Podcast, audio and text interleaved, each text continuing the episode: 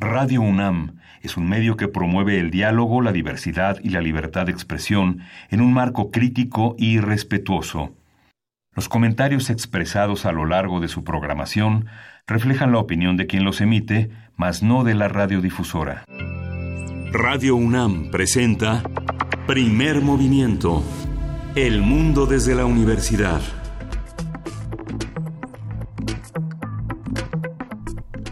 Hola, buenos días. Hoy es viernes 15 de marzo y son las 7:04 de la mañana aquí en la Ciudad de México. Luis Iglesias, hola. Es viernes, Miguel Ángel Quemain. Sí, por fin. Llegamos al viernes en una semana vertiginosa. Querida Berenice Camacho, buenos días. ¿Cómo amaneciste? Amanecimos muy bien. ¿Cómo no amanecer bien cuando es viernes? Cuando llevamos una semana llena de información. Luis Iglesias, Miguel Ángel Quemain. Bienvenidos, bienvenidas a esta emisión de Primer Movimiento.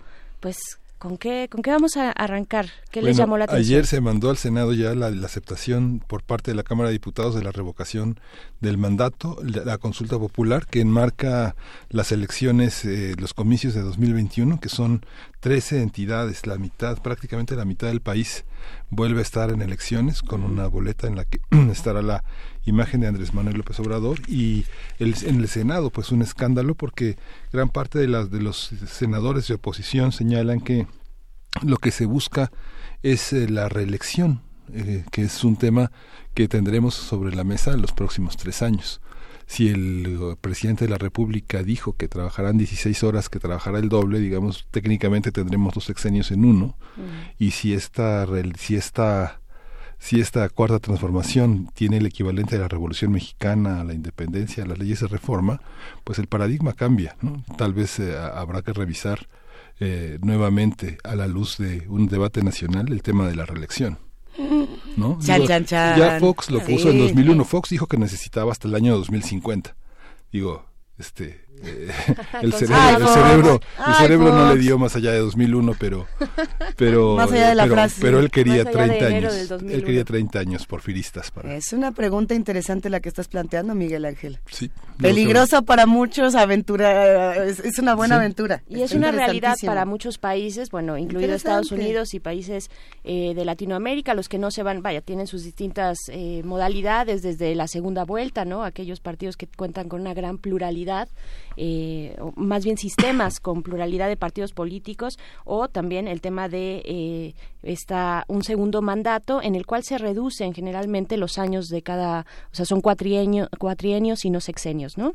Por ejemplo. Y dentro de estos, de esta eh, reforma, de las cuestiones que incluye esta reforma, también está el tema de eh, la consulta, las consultas populares, ¿no? Y bueno, hay que anotar que al menos la restricción de los derechos humanos o las garantías para su protección no podrán ser objeto de consulta, tampoco las bases y tasas impositivas, los montos de financiamiento público o el presupuesto de egresos de la Federación. Estos son los aspectos que no se someterán a consulta pública.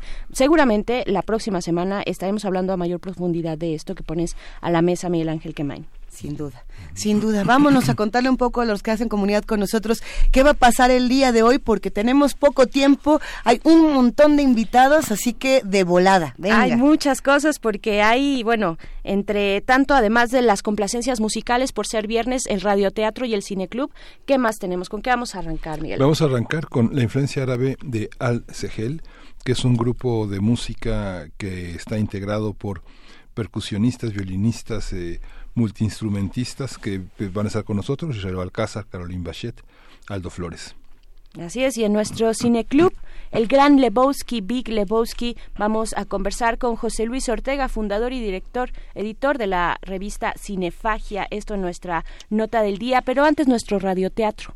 Ay, radioteatro sorpresa y todo. no se nos olvide. Radioteatro sorpresa, Cineclub con el gran Lebowski. Por supuesto, tenemos una nota internacional que intenta separarse un poco de la, la nota que ha sido la Unión Europea con el Brexit, esta, esta discusión importante. Bueno, ahora vamos a estar hablando de lo que pasa con Turquía. Turquía también tiene una discusión fundamental a la que hay que darle seguimiento y lo haremos con el doctor Francisco Daniel Abundis Mejía.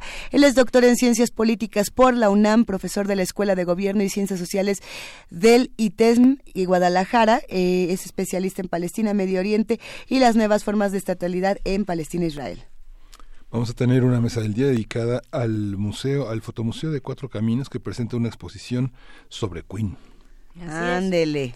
Sobre Queen mucho que hablar al respecto y también los vamos a invitar a las distintas actividades que tiene en este eh, pues en este semestre el antiguo colegio de San Ildefonso. Esto en una conversación con Eduardo Vázquez, coordinador ejecutivo del colegio y pues les invitamos a que envíen sus eh, peticiones de complacencias musicales. Los estamos esperando en nuestro correo electrónico, Luisa. Ah, sí. Ah, sí. Sí, tú, tú te lo sabes de ida y de regreso. Primer movimiento UNAM arroba gmail.com 55 36 43 39 arroba P movimiento o diagonal primer movimiento UNAM son las opciones para que nos digan qué quieren escuchar el día de hoy. Como bien saben, a las 7 de la mañana tratamos de compartirles los viernes música nueva y tratar de explorar otros géneros que quizá no, no exploramos todos los días en el programa. El día de hoy le vamos a ceder el micrófono a Marisa Y Stephen Brodsky. Hay que decirlo, ambos eh, siguen un poco el ejercicio que han seguido artistas norteamericanos al estilo de, de Sola Jesus, por ejemplo, que, que tiene una propuesta interesante. Íbamos a decir que de Grimes, pero no, de hecho se separa bastante de, de, esta, de esta parte electrónica de Grimes y me parece que es mucho más oscuro. Vamos a ver qué propone en este momento Marisa Nadler unida con Stephen Brodsky en For the Sun.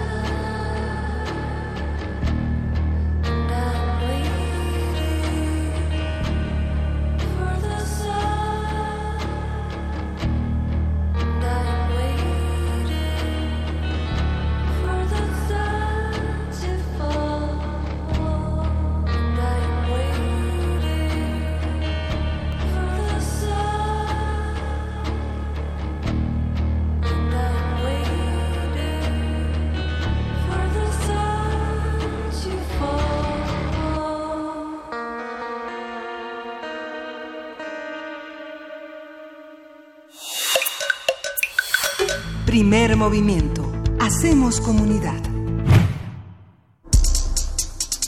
Viernes de música.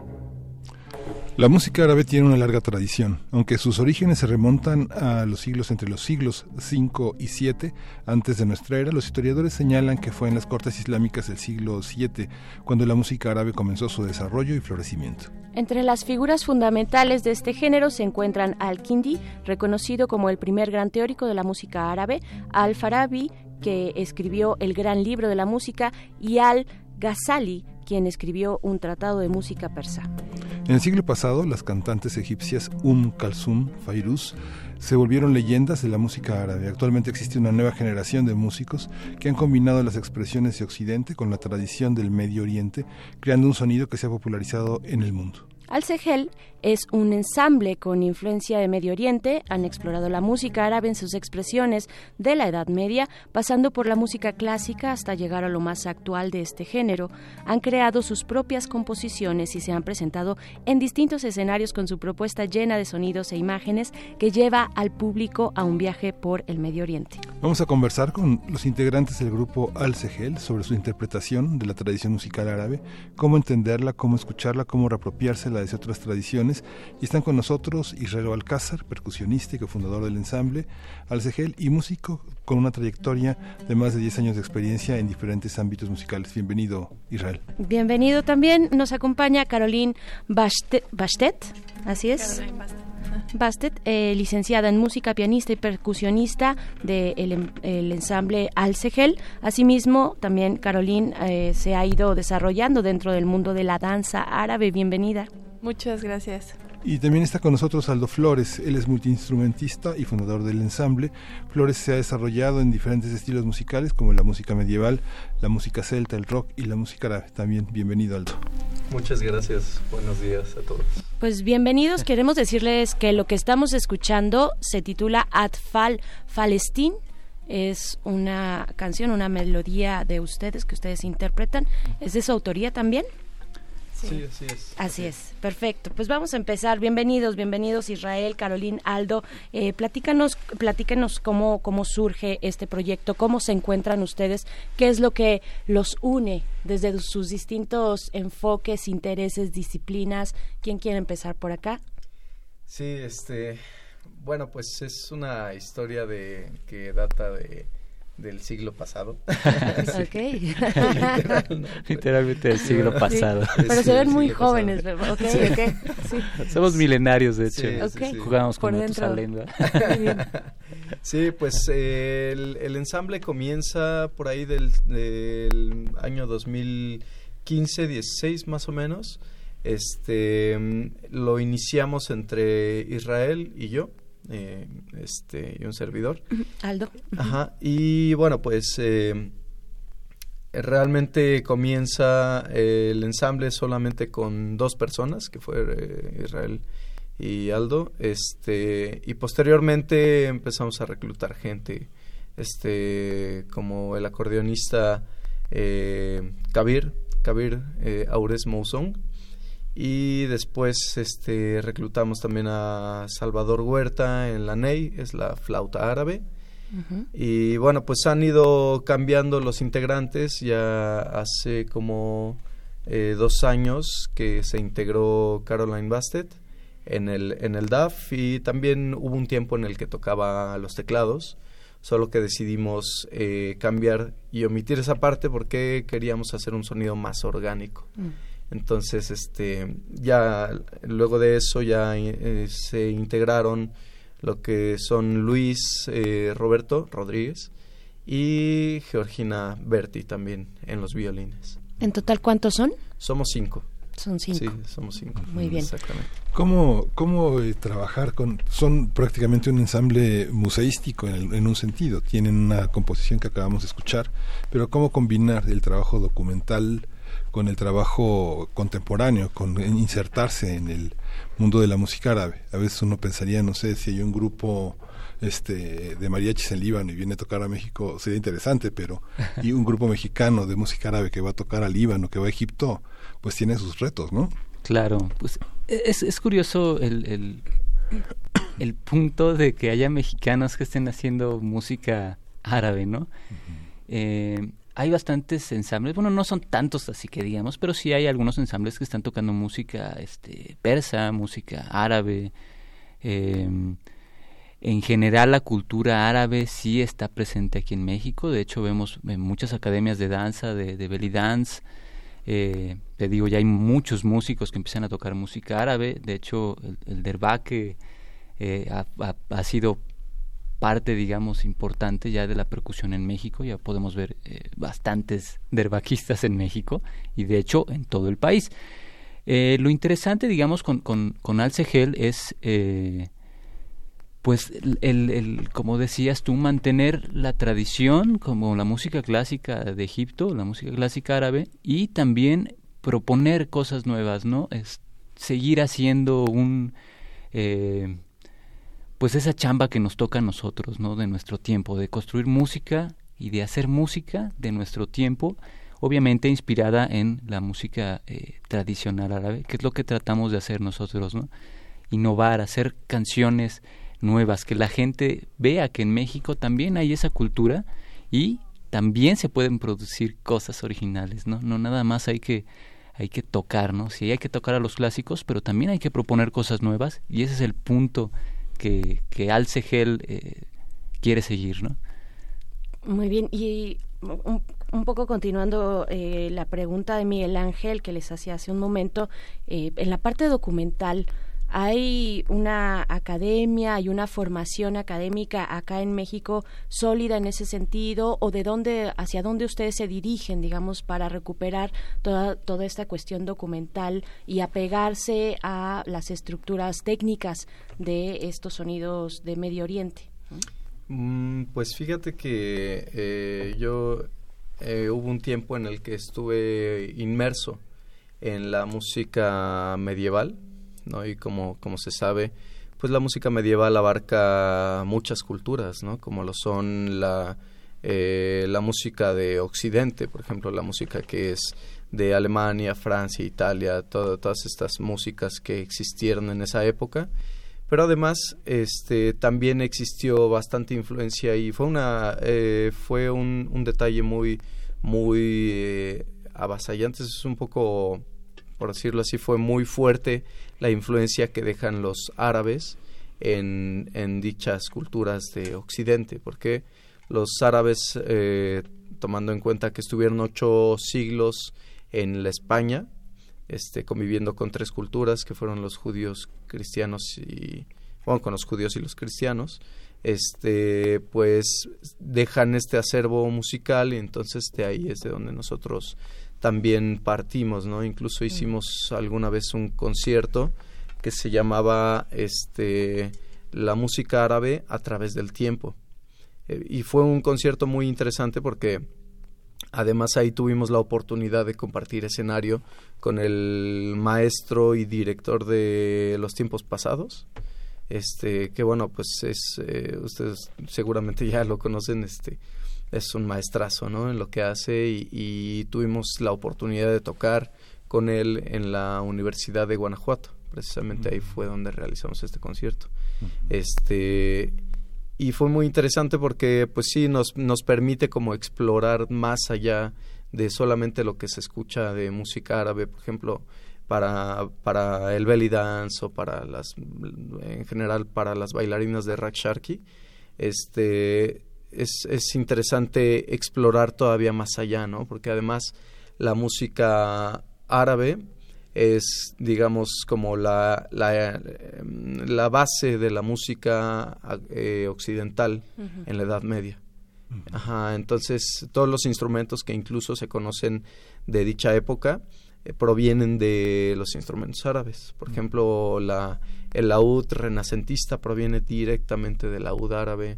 Este, la, y también vienen estos instrumentos este de la guitarra o la vihuela, por ejemplo, la, la vihuela pulsada o la guitarra barroca, todos esos instrumentos realmente provienen de, de esa tradición. Tóquenos, tóquenos, algo más, pero díganos qué instrumentos traen. Vamos a escuchar tres, eh, a tres intérpretes con tres instrumentos. ¿Qué traen? Pues bueno, tenemos el derbaque o zombati, que es eh, un poco más grande que el derbaque.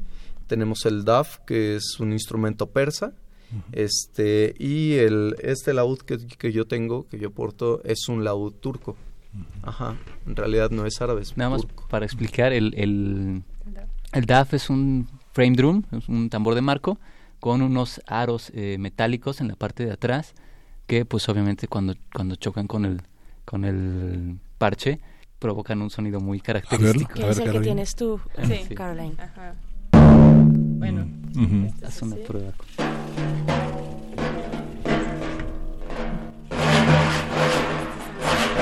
Bueno, con los aros.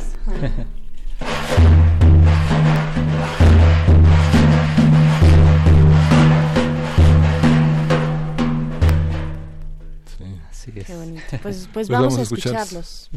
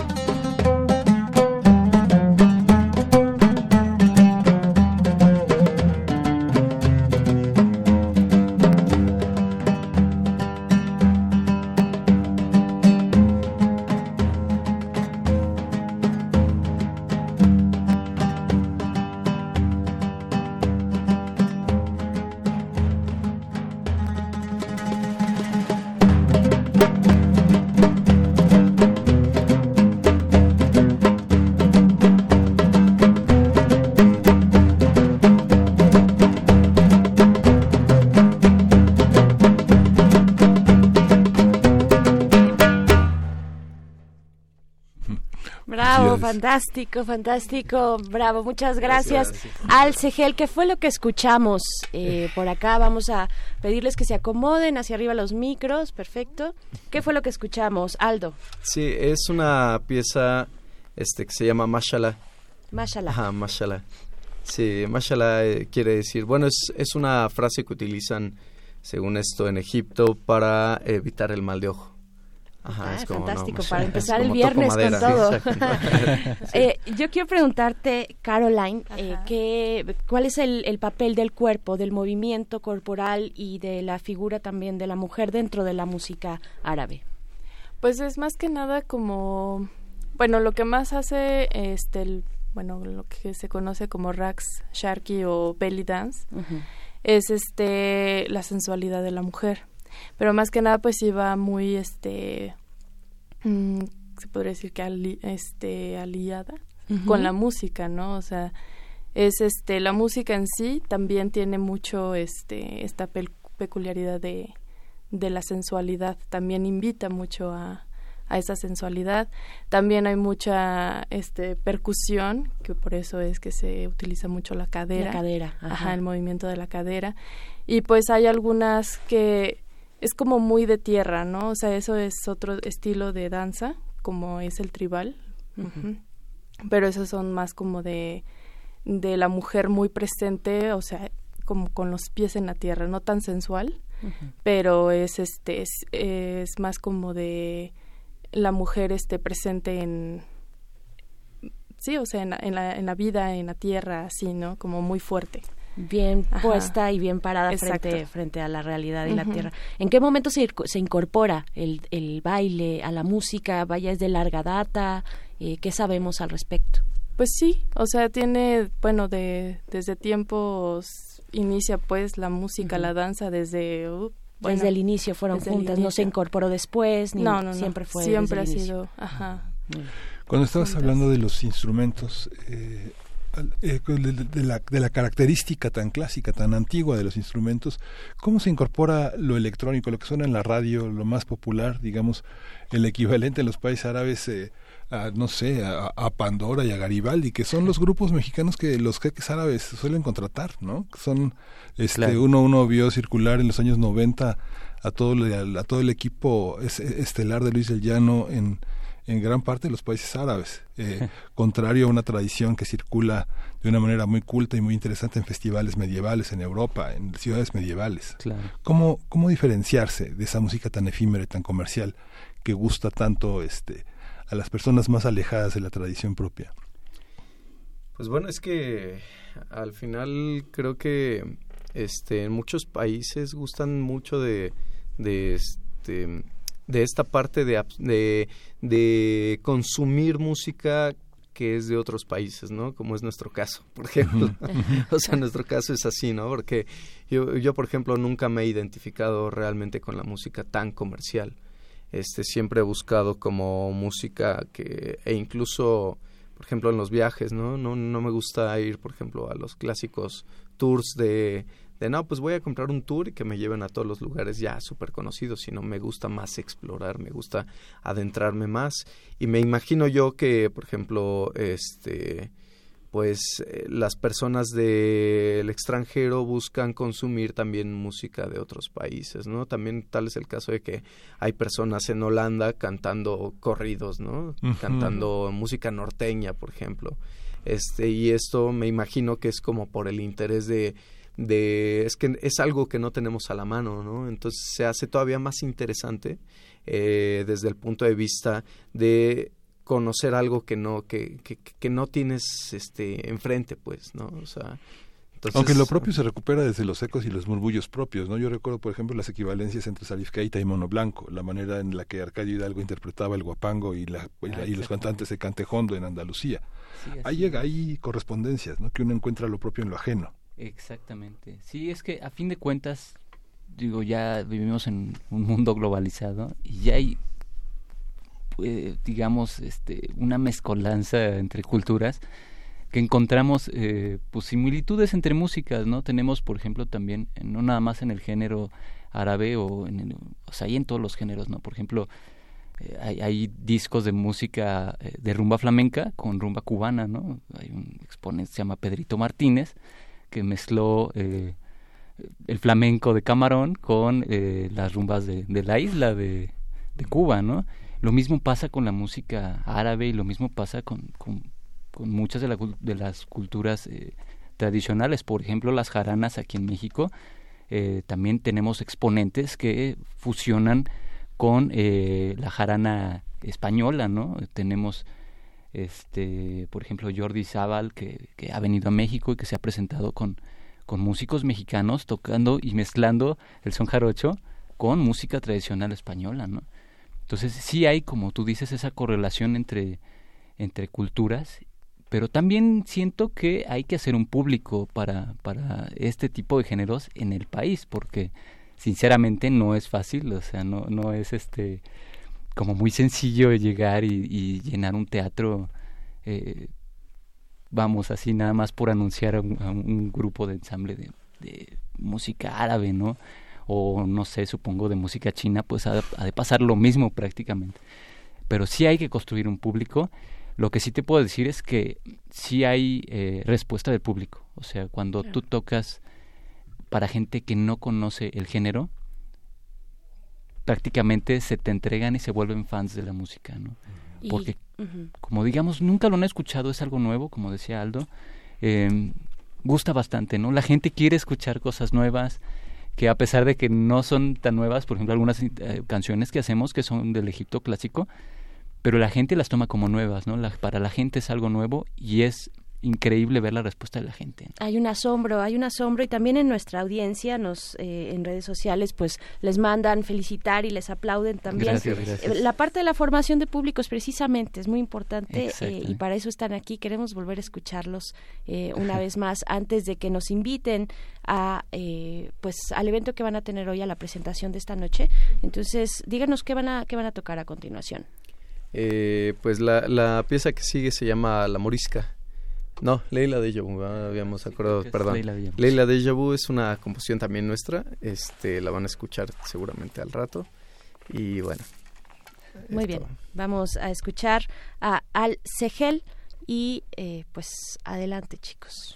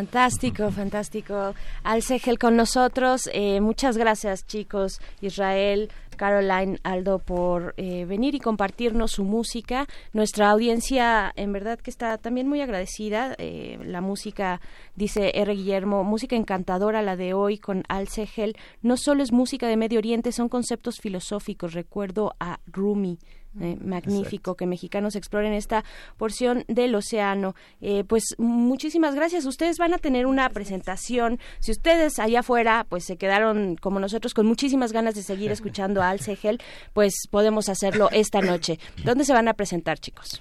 Nos vamos a presentar en el Teatro Venustiano Carranza a las 8 de la noche. Traten de llegar un poco antes para que este pues no se pierdan nada de lo que va a haber vamos a tocar este primero toca el ensamble de música de Afganistán este Amudaria eh, posteriormente ya hacemos nuestro concierto nosotros. Van a presentar un disco sí vamos a presentar un disco se llama Kashgar este que es lo de la ruta de la seda es un mercado que existe desde hace ya más de mil años. Eh, y bueno, pues ese disco está dedicado pues precisamente a la gente, sobre todo a la cultura uigur, que están pasando por, por una serie de conflictos bastante fuertes. Entonces, este, pues bueno, sí, vamos a presentar este disco. Eh, posiblemente hoy ya tengamos un tiraje de, de CDs este, ya a la venta y si no, de todos modos en eh, se puede decir eh, redes sociales. en, En, SoundCloud, en SoundCloud pueden encontrarnos como Alcegel. Ahí ya viene el disco compacto completo de Kashgar y mm. eh, además el disco ya físico trae arte este de Georgina Berti y fragmentos poéticos también de Luis Roberto Rodríguez este y bueno además de hecho el disco se puede descargar se puede comprar. Está en digital y está... Está en digital, todavía no lo subimos a Spotify y Amazon, pero este próximamente se pueden escuchar algunas probadas. Sí, exactamente. El, CD es ese instrumento que había el siglo pasado, es un, sí es un instrumento circular, exacto, exactamente, medio psicodélico, de colores psicodélicos. ¿Y dónde encontramos el CD? ¿Dónde, cómo, nos acercamos con ustedes? Este, nos pueden buscar por redes sociales, por Facebook, por ejemplo, nos buscan como Alcegel este y también en YouTube pueden ver algunos videos que tenemos ahí y bueno, pues en SoundCloud por lo pronto. Se puede comprar a través de ustedes. Además, porque estas cajas del siglo pasado traen arte, ¿no? Exactamente. Hay mucha gente, están los créditos, eh, es proliferante, es una es una es un árbol con muchas ramas. Producto de hechicería, sí. con mensajes subliminales. Que de hecho en el concierto, bueno, en la, noche van a poder ver algunas obras de, de Georgina eh, y de hecho están a la venta, digo, se venden las, las, obras, van a estar ahí en la exposición afuera del, del teatro, vamos a estar justamente en el Teatro Venustiano Carranza, ubicado en Antonio Caso 67. Colonia San Rafael. Colonia San Rafael, exactamente. Está muy cerca del Metro Revolución, está muy céntrico, pueden llegar perfectamente. ¿no? Y la, maravilla de los músicos es que nunca están solos, siempre hay bailarines, siempre hay pintores. Ah, no, se puede, no se puede estar solo nunca si es un músico, ¿no? Exactamente, sí. van a tocar, van a tocar otra, ¿verdad, Frida? Sí, sí, vamos a ir, vamos a despedirles de hecho con eh, una pieza más de Alt Segel. Eh, muchas gracias Israel Balcázar, gracias. Gracias, gracias. Gracias eh, Caroline Bastet. Sí, muchas, gracias. a ustedes. Y Aldo Flores también y el resto también de Alt Segel. ¿Con qué, ¿Con qué se van a despedir? Nos vamos a despedir con una pieza que se llama La Morisca, es una es una pieza que decidimos, es una especie de como de fusión de estilos. Porque este, pues por la música arabo-andaluz y toda esta onda de la música flamenca, de pronto escuchan algunos ritmitos por ahí que son como medio tipo samba. Está interesante la pieza. Sí. Adelante, chicos.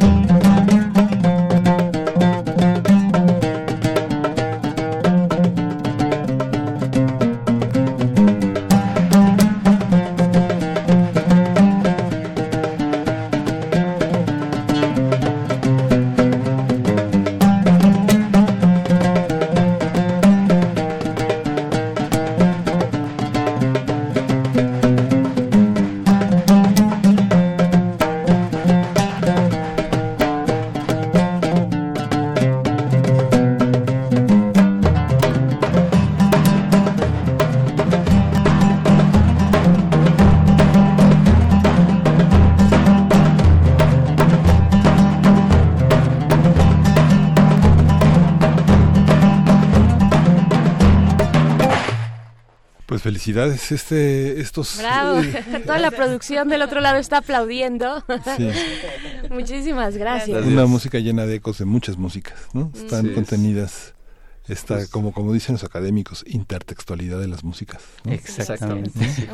Ensamble Alcegel, muchas gracias por venir a compartir su música eh, deliciosa, de verdad, con el auditorio de Primer Movimiento. Gracias, chicos. nos, escuchamos en la noche, ¿no? Claro que sí, sí, por favor. repitamos, repitamos. ¿A qué hora? hay que llegar a las 7, 7 y media. Siete y media, más o menos, sí, el concierto. a las 8. Exactamente, empieza a las 8. Teatro Venustiano Carranza, este, y bueno, pues totalmente bien, bienvenidos, y como dicen los árabes, ahla wa sahla. Muy bien, muy bien. Pues así nos despedimos. Vamos a una breve pausa. Regresamos a primer movimiento. Primer movimiento. Hacemos comunidad. Muy bien, regresamos, sí. A escuchar música, una complacencia en este viernes de, complacencias de, para Edgar Bennett. Adiós, felicidad de bola de nieve.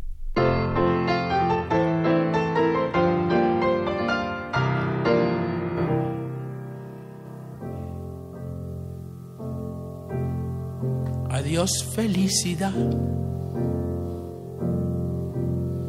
Casi no te conocí. Pasaste indiferente,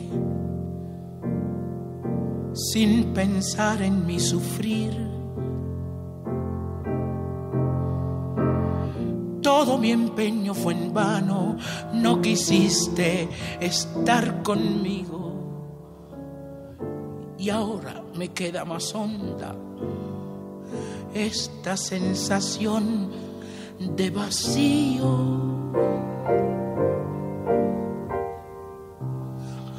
Adiós felicidad, casi no te conocí. Pasaste indiferente, sin querer nada de mí. Pero tal vez llegue el día en que pueda retenerte, mientras con la esperanza de ese día he de vivir.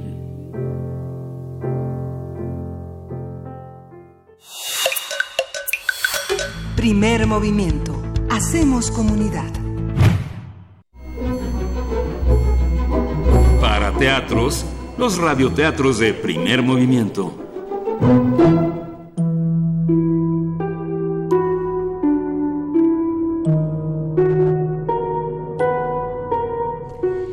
El entierro, de Rosa Serna Guardia, ilustrado por Eloy Zavala Sasaki, del libro Cuentos de Espantos y Aparecidos coedición latinoamericana, coordinado por ediciones Ecaré Banco de Libro.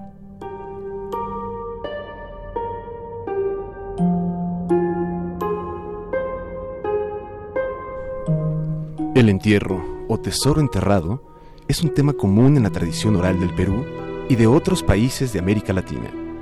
En épocas pasadas, los dueños de grandes fortunas llenaban ollas de barro y otros recipientes con monedas de oro y luego las enterraban en un lugar secreto. Muchas veces morían sin haber revelado a nadie el lugar del entierro. En una de las calles que daba a la plazuela de Belén, en la antigua ciudad de Huaraz, había una casa colonial que siempre estaba cerrada. Era la Casa del Misterio, porque decían que ahí penaban, que estaba embrujada. Cuando comienza esta historia, ya la casa había pasado por varios dueños desde un ávaro prestamista hasta el cura de la parroquia. Nadie la soportaba. Decían que estaba ocupada por alguien a quien nadie veía y que fomentaba en las noches de luna tremendo alboroto. De repente se oían lamentos detrás de la puerta. De repente aparecían volando por los aires objetos increíbles. Se sentía el ruido de las cosas que se rompían y el tintineo de una campana de capilla pero lo más común era escuchar pasos apresurados de alguien que subía y bajaba las escaleras. La gente tenía miedo de pasar de noche por ahí. Un día llegó a la ciudad una joven costurera y su acompañante Ildefonsa, buscando casa. La única que le convenía por ser central era la Casa del Misterio. Dijo muy segura que ella no creía en fantasmas y la alquiló. Instaló su taller con máquina de coser, un gran espejo, su perchero y una mesa de planchar. La acompañaba un perrito negro de nombre Salguerito. El perro fue quien pagó el pato porque el fantasma de la casa hizo de las suyas con él. Le tiraba de la cola, de las orejas y lo empujaba. Ya durmiera dentro o fuera. A medianoche Salguerito se ponía a aullar de manera que daban miedo.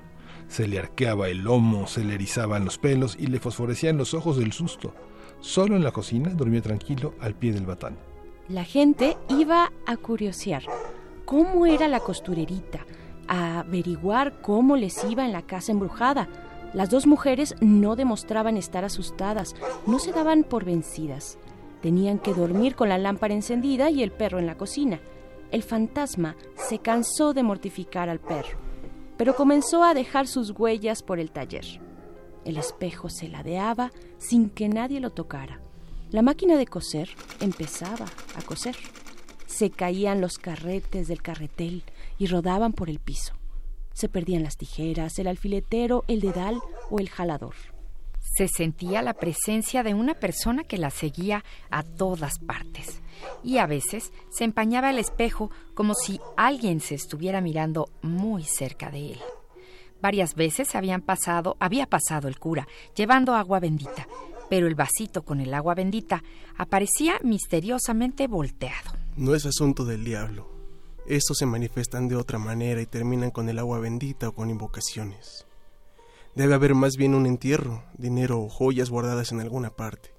Posiblemente un alma en pena quisiera manifestarles el lugar donde se encuentra el tesoro para alcanzar la paz. Y hay que ayudarla.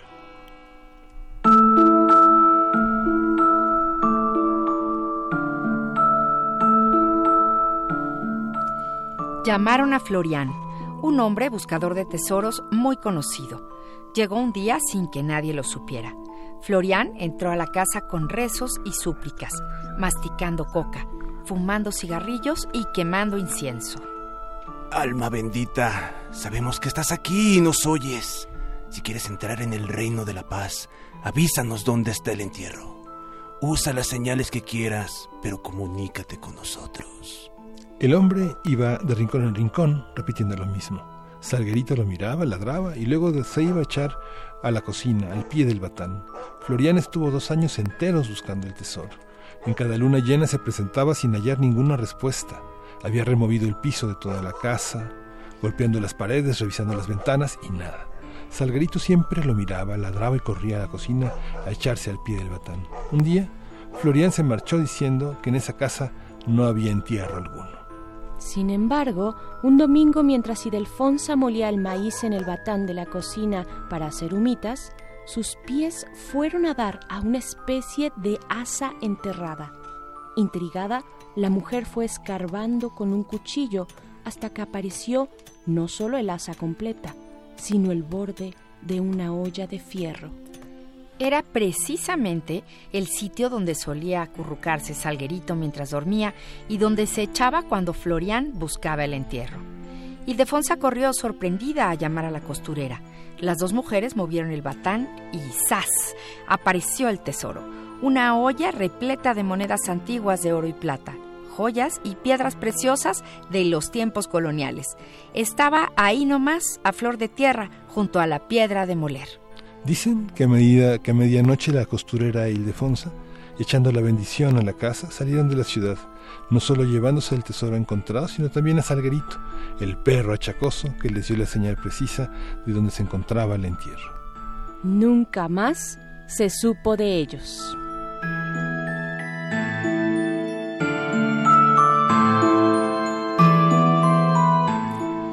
El entierro de Rosa Serna Guardia ilustrado por Eloy Zavala Sasaki, del libro Cuentos de Espantos y Aparecidos, coedición latinoamericana, coordinado por Ediciones Ecaré, Banco del Libro.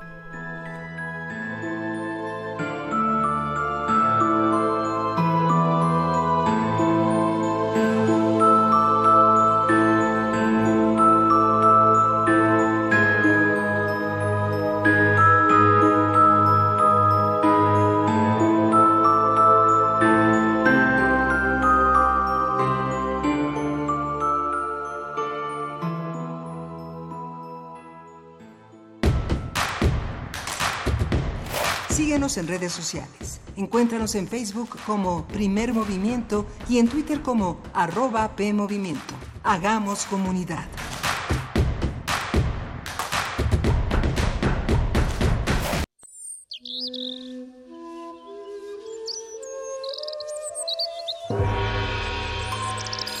El cuadrante es una parcela fértil para todo tipo de sonidos.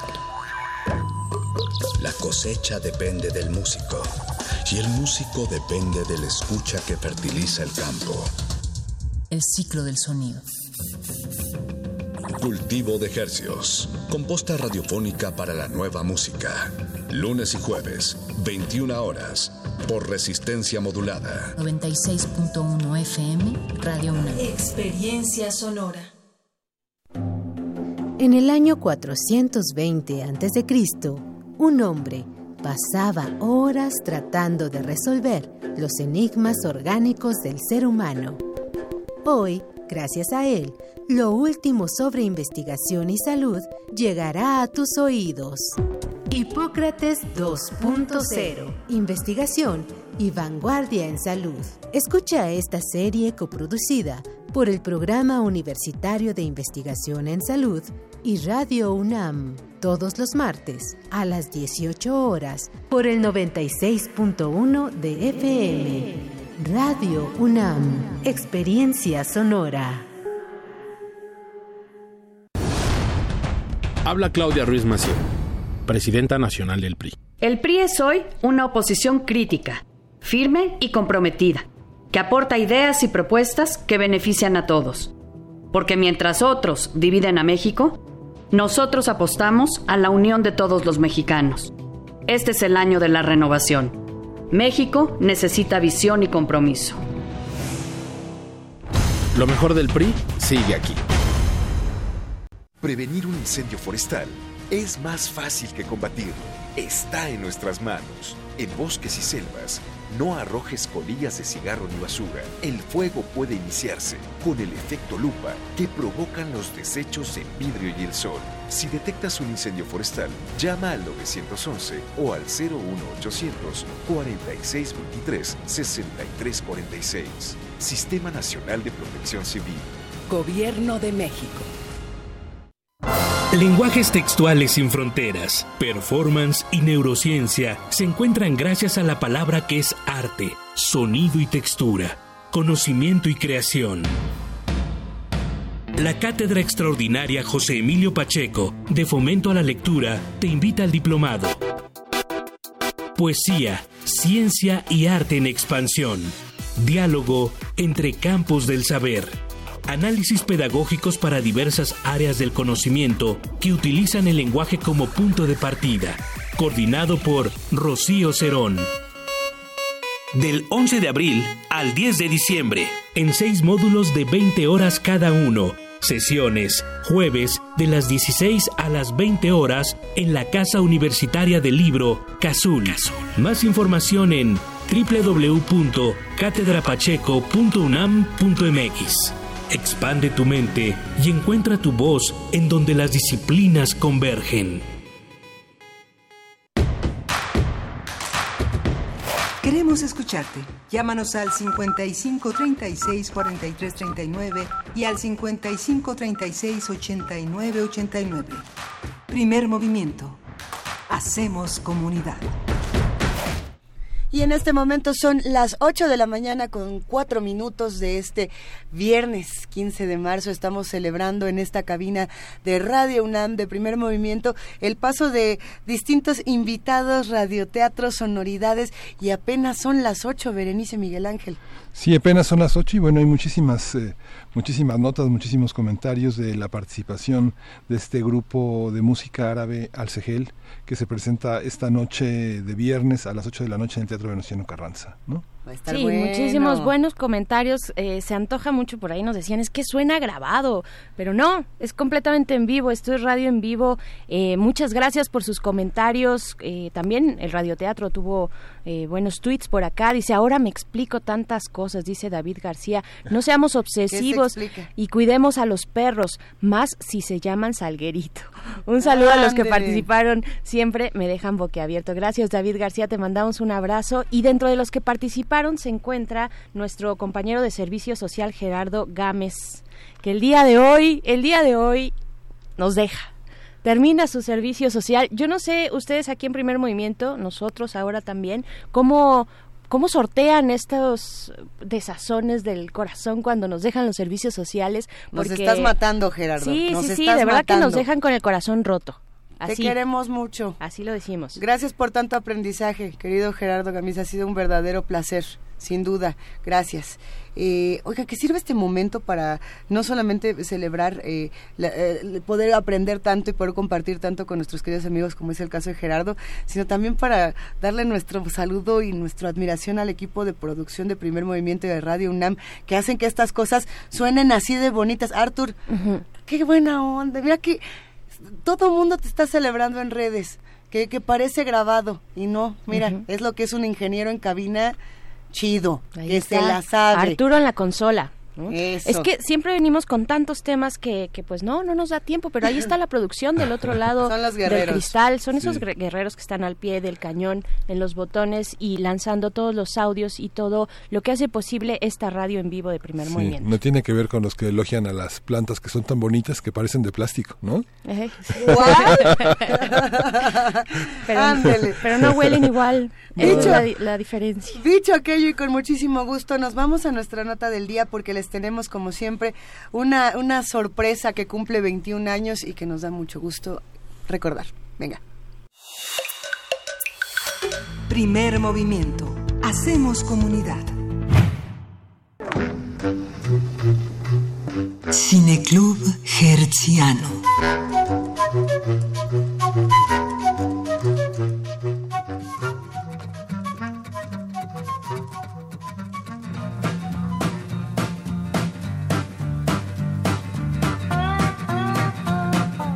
El Gran Lebowski se estrenó hace 21 años. La película de los hermanos Cohen cuenta la historia de Jeffrey Lebowski o The Dude, un jugador de boliche que es confundido por unos mafiosos con otra persona que tiene el mismo nombre. El trabajo de los hermanos Cohen está considerado como una película de culto. Los actores que participaron son Jeff Bridges, David Hostelton, Tara Reid, John Goodman, Steve Buscemi, entre muchos otros. Ethel Cohen y Joel Cohen son de Minneapolis, Minnesota, y juntos han realizado una larga filmografía para la que han sido reconocidos en numerosos festivales de cine. Aunque en los créditos de sus películas Joel aparece como el director y su hermano Ethan como productor, ambos comparten el concepto de sus propuestas. Uno bien sabe, cuando dice hermanos Cohen, tiene un sello, tiene personalidad, ya uno conoce exactamente de qué se habla, querido Miguel Ángel. Sí, su primera película fue Simplemente Sangre, de 1984.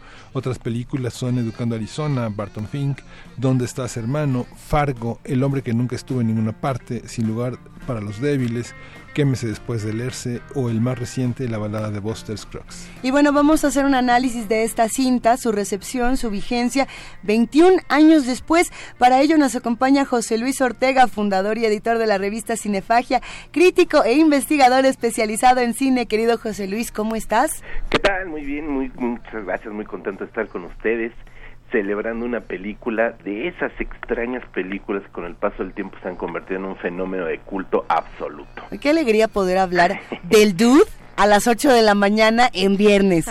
el dude. A ver, aquí ya todo el mundo está sacando el ruso blanco. Ya desde ayer nos lo estábamos aprendiendo a preparar. Conseguimos que era ginebra, eh, vodka, calúa y leche. Leche. Vodka, calúa y leche. Leche condensada. Leche condensada sabe mejor. Iba a decir la marca. Sí, leche condensada.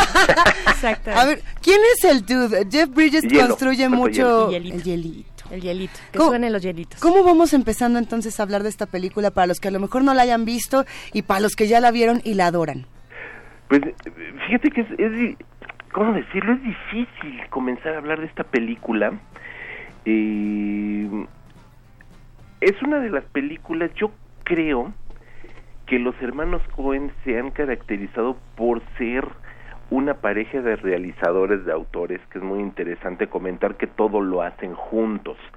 Sí, y la gente que no conozca mucho el cine de los Cohen eh, va a ver que aparece en la mayoría del, bueno, prácticamente en todos los casos, eh, el nombre como director de uno de ellos, que es Joel Cohen, eh, y el otro como productor, Ethan Cohen, pero en realidad los dos comparten todas las actividades. Los dos escriben, los dos producen en algunas ocasiones, evidentemente apoyado con, con más gente, pero los dos producen, por lo menos sus primeras películas eran una producción de ambos, un guion de ambos, una dirección de ambos, una puesta en escena de los dos.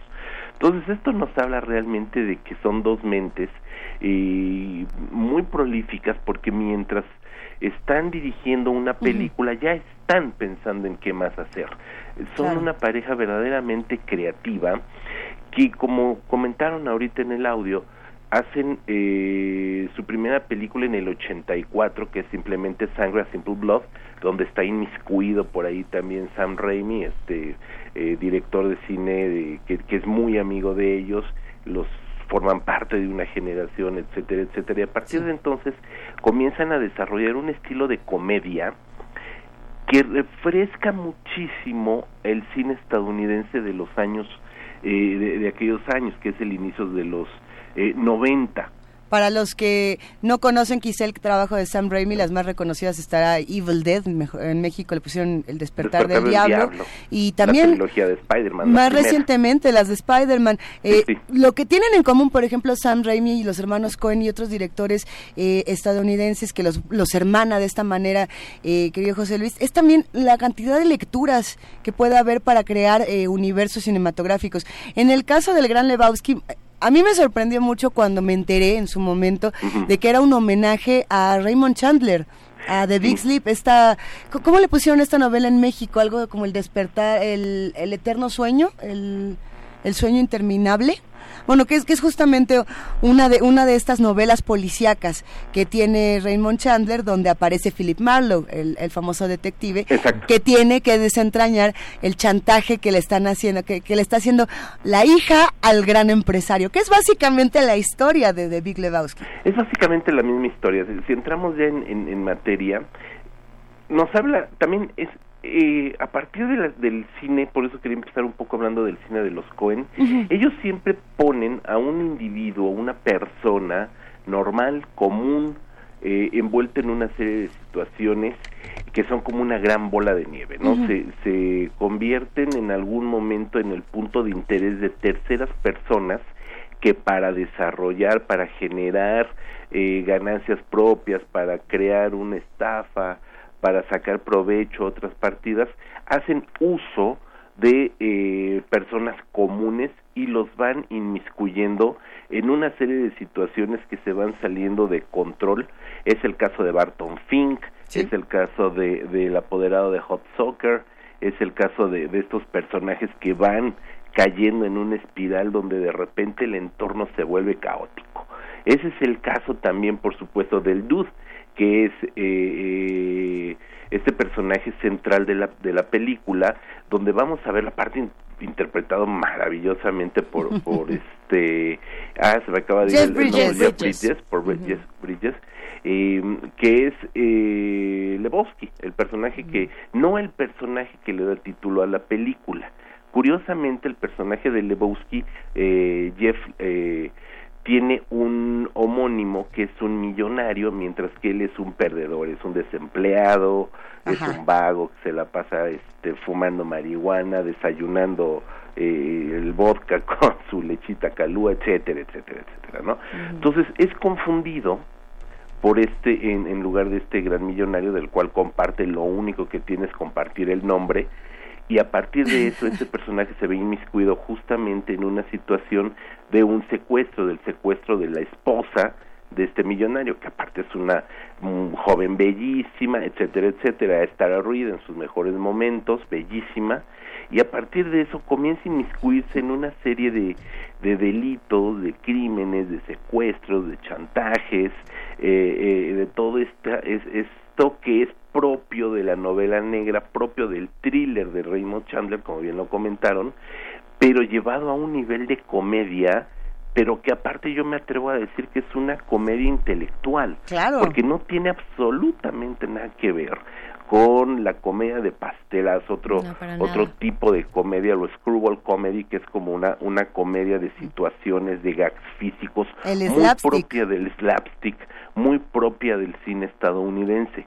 Lo que tienen los Cohen es un humor eh, mucho más eh, negro, sarcástico, eh, frío en ese sentido, es un humor frío, incluso cínico, pero total y absolutamente intelectual, porque a partir de estas situaciones humorísticas vamos a ir desentrañando una, una, una trama donde justamente eh, se habla de nihilismo, se habla del egoísmo, se habla de un montón de situaciones que te van dejando ver las taras más horripilantes de lo que es ser humano.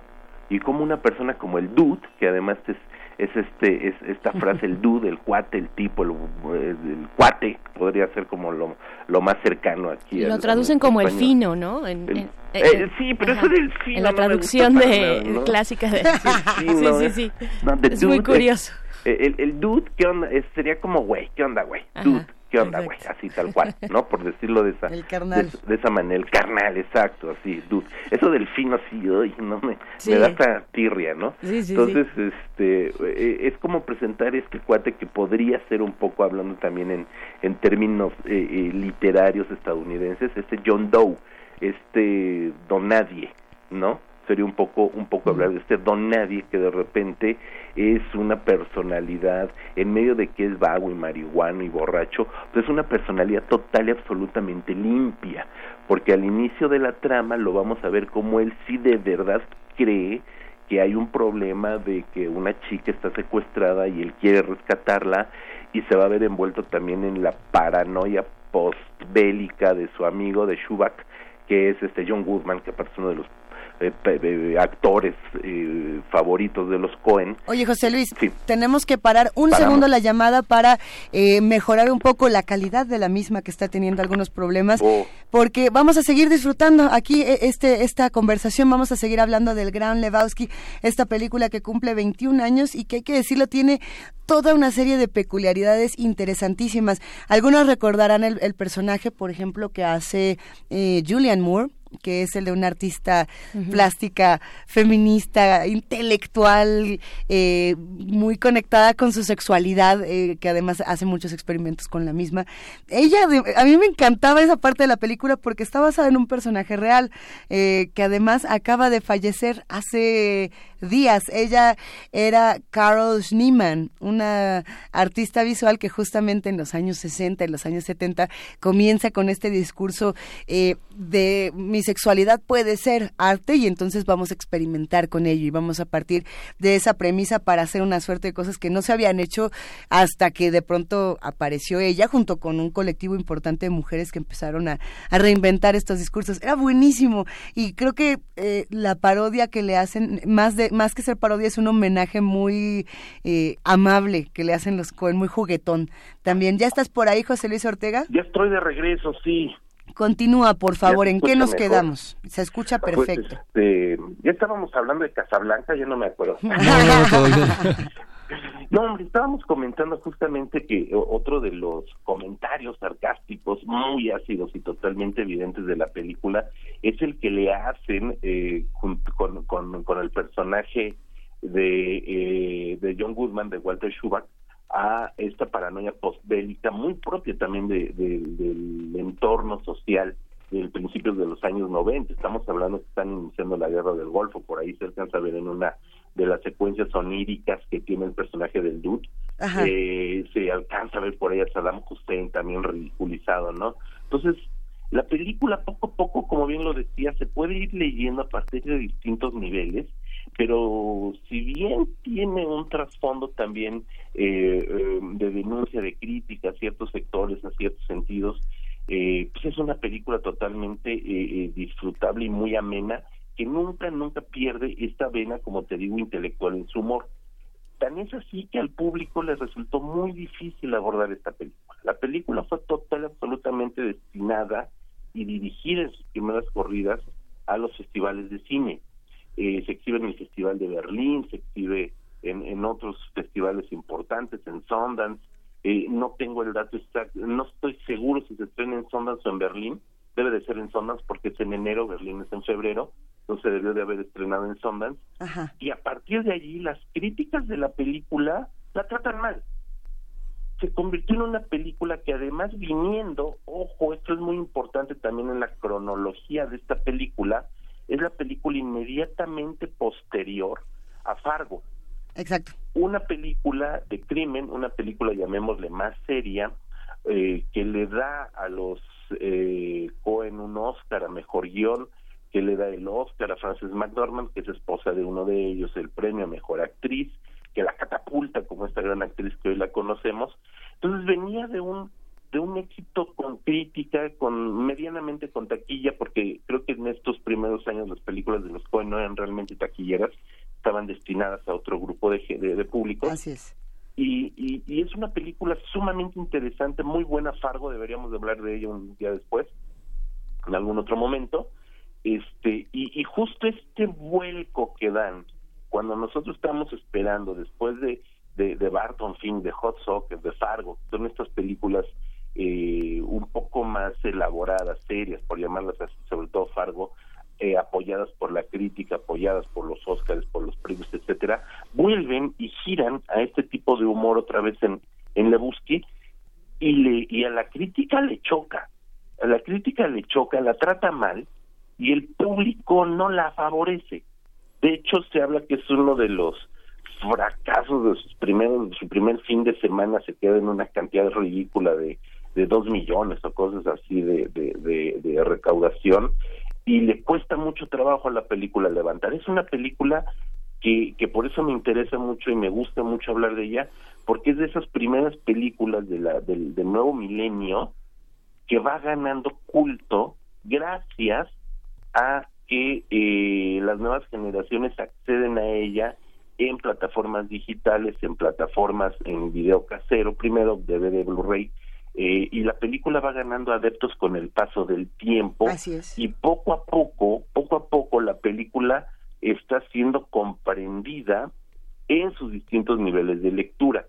Habla por tiene un personaje que, que en su momento quizás fue un poco o inadvertido, ridiculizado, menospreciado, que es el de Maud Lebusky, que además es la bellísima Julianne Moore. ¿De quién habla ya, Que nos habla ya justamente de una situación de discurso de empoderamiento femenino, de libertad sexual, de ejercer la sexualidad de una forma total y absolutamente pensada, elaborada, intelectual, etcétera. Estamos hablando que es una película que se estrenó en el 98, hace 20 años no dos décadas antes de Me Too y del empoderamiento femenino y todo este discurso que hoy por hoy ha ganado mucha repercusión. No quiere decir que es un movimiento nuevo, pero quiere decir que sí ha ganado una repercusión mundial. Los Cohen lo traen con este personaje de Julian Moore desde hace 20 años y lo, eh, lo enaltecen porque realmente tiene un papel importante, no es un papel eh, llamémosle de adorno en la película, tiene un juego que trasciende también en, con Lebusky, con el papá, con toda la situación que se está, se está pasando, ¿no?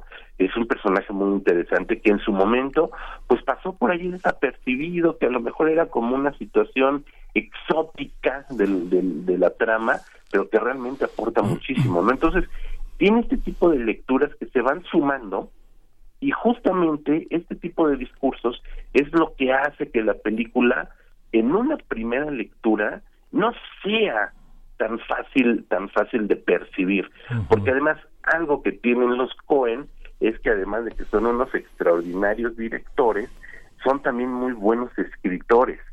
Crean no sí exacto no crean no es nada más crear la anécdota y el desarrollo de las secuencias.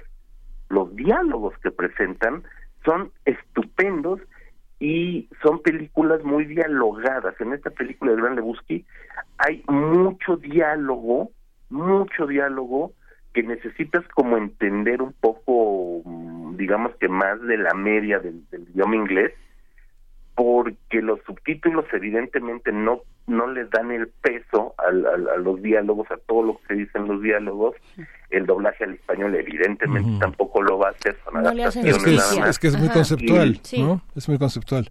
Y bueno, la parte de la sexualidad que dices este es, es interesante, pero acuérdate, José Luis, que venimos de una década en la, en la que las libertades vienen reculando, porque tenemos este 10 años de la aparición del SIDA, de la atribución del SIDA este, a, a los grupos homosexuales, y viene otra vez la reivindicación de este quitarle esa mancha política que trata de acusar a un grupo social y a unas prácticas eh, este muy ricas sexualmente que vienen de los que vienen de los 80 y que viene de toda la heterodoxia sexual y todo el cuestionamiento heteronormativo y que hace que hace un alto en la década de los 90 justamente hasta ese hasta ese momento, ¿no?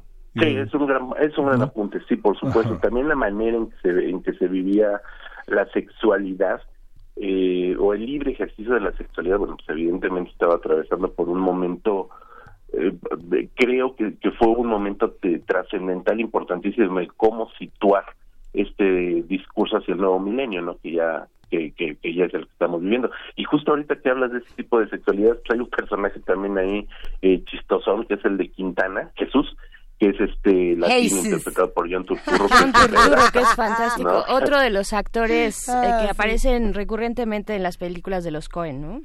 Sí, sí, totalmente. De hecho, es este actor protagonista de, de este de Barton Fink, ¿no? Es el protagónico. Aquí tiene una aparición eh, pequeña, pero pero bueno, también es una una aparición muy interesante la de la de, la de Jesús Quintana, que es el, personaje que interpreta. Y bueno, la película sí, como bien lo dice, si nos ponemos a verlo por distintos eh, puntos, es una película muy bien construida, ¿no? La historia, por supuesto, nos va a ir presentando cómo cómo Leblusky eh, va a ir eh, dentro de su inocencia, porque te digo, a mí, a mí el personaje, eh, independientemente de sus hábitos, me resulta un personaje muy transparente, ¿sabes? un personaje y, hasta cierto punto inocente, ¿no? Que, que va, con, va, va descubriendo, va descubriendo poco a poco cuáles son los verdaderos hilos que se están moviendo, quién es en realidad el gran Lebowski quién es realmente su, su esposa, la hija, etcétera. Va a ir descubriendo todo, todo, todo este personaje. Y es un poco también como esta, esta épica del héroe, si bien no, no es un héroe en ese, en el sentido el dude, pues sí nos presenta un poco como esta personalidad que a contracorriente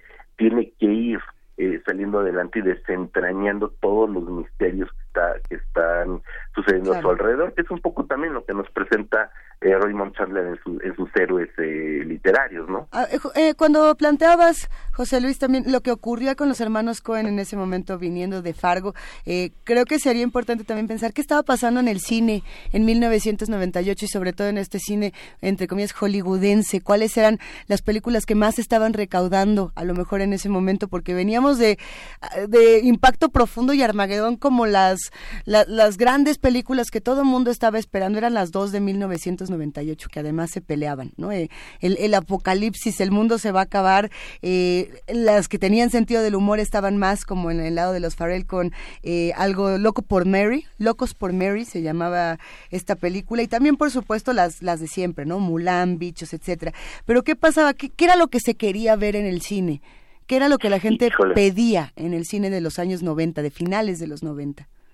Pues mira, en, en, realidad creo que el cine de Hollywood eh, pues no ha variado mucho, ¿no? creo que realmente no hay como muchas variaciones. Una película que es del 98 que recuerdo perfectamente. La Historia Americana X es del 98. Ah, ¿sí? Sí. Historia Americana X, mira, no, yo, yo me estoy acordando de una película que es del 98, que era como, y, quiero ponerle un poco como contrapunto, que se conoces a Joe Black, no sé si se acuerdan de esa película con Brad Pitt, Anthony Hopkins. eh, esa película fue eh, o era como la versión, si yo yo diría que era como la versión hollywoodense de lo que el Hollywood entendía o pretendía que fuera el cine de arte, ¿no? Que son películas pues muy muy como con una historia eh, un poco más elaborada, pero que coqueteaba muchísimo con el cine comercial, evidentemente con Anthony Hopkins, que estaba en su mejor momento, con Brad Pitt, eh, y nos presentaba toda una historia que en teoría era muy contemplativa y que era una historia trascendental acerca de la muerte, y acerca etcétera, etcétera. Era era como como un Bergman este de azúcar, entonces, ese era como el estilo del cine de autor, del cine artístico, del cine arty que, que este que tenía en mente Hollywood, no tenía nada realmente que ver con, con el estilo de propuesta, que sí hacía un cine de arte, que no intentaba hacer un cine de arte, pero que tenía ya la, la, la, la puerta de los festivales como eran los hermanos Cohen, como eran los, los, los hermanos Leblusky. Digo, los hermanos Cohen con el gran Leblusky, ¿no? Claro, quizá la pregunta venía referida a pensar que en 1998 había una inquietud por parte, digamos, de estos grandes empresarios y de, de los cineastas que estaban metidos en ese Hollywood de hace 21 años por buscar, eh, se va a acabar, el, eh, vamos a llegar al 2000 y tenemos este Godzilla, tenemos el Apocalipsis, el Armageddon, Armageddon, las grandes producciones y justamente la propuesta que tenía Gran Lebowski, la propuesta que, que hacen los Cohen es, eh, esa es tu opinión, carnal. De hecho, eso es lo que dice el dude. Es como, uh -huh, pues, uh -huh. that, that's your opinion. Aquí lo que nosotros vamos a hacer es bajarle 20 rayitas a esta, a esta histeria que se está viviendo eh, desde la política, desde el cine, desde distintos espacios, para proponer esta otra cosa que ni siquiera entra en cine de arte entre comillas, uh -huh. entra en su propia creación, como es el No hay dos. Sí, no, y es que ellos lo fechan con Bush en la, en la, en la pantalla. Hablando de lo la que, guerra del lo, Golfo. Lo que hay una la incomodidad es que ahora lo vemos ya, por ejemplo, no sé, en una ciudad como la que vivimos, este Polanco, la Condesa, la Roma, ya ya mucha gente va al Oxxo en su bata de baño, ¿no? Y vestido como si estuviera en Miami, que es algo que identificarse en los años 90 con un personaje que aparentemente en ese momento era un perdedor, ahora es un ganador, ¿no? Digamos, ahora no resulta tan difícil identificarse con ese lujo de vivir con lo mínimo o lo máximo, ¿no? Con la máxima intensidad, que es una parte que, que cambió en los últimos 20 años. Sí, es una gran lectura esa. ¿no? Por supuesto. ¿Qué hay detrás, eh, eh, José Luis, qué hay detrás de, bueno, particularmente de esta eh, película del Big Lebowski? Que, que, ¿A qué estaba respondiendo? ¿A qué respondían los Cohen con esta propuesta cinematográfica en ese momento? Y también, ya para ir cerrando esta conversación contigo, pues, ¿en qué, eh, cuál es la, el lugar que ocupan los Cohen dentro de este cine, pues, más pensado, más creativo, más dirigido a un público que sí quiere pasarse tal vez un poquito más de tiempo pensando en los eh, eh, en, lo que nos muestra el lenguaje, ¿no? En el juego del lenguaje que hacen en sus guiones.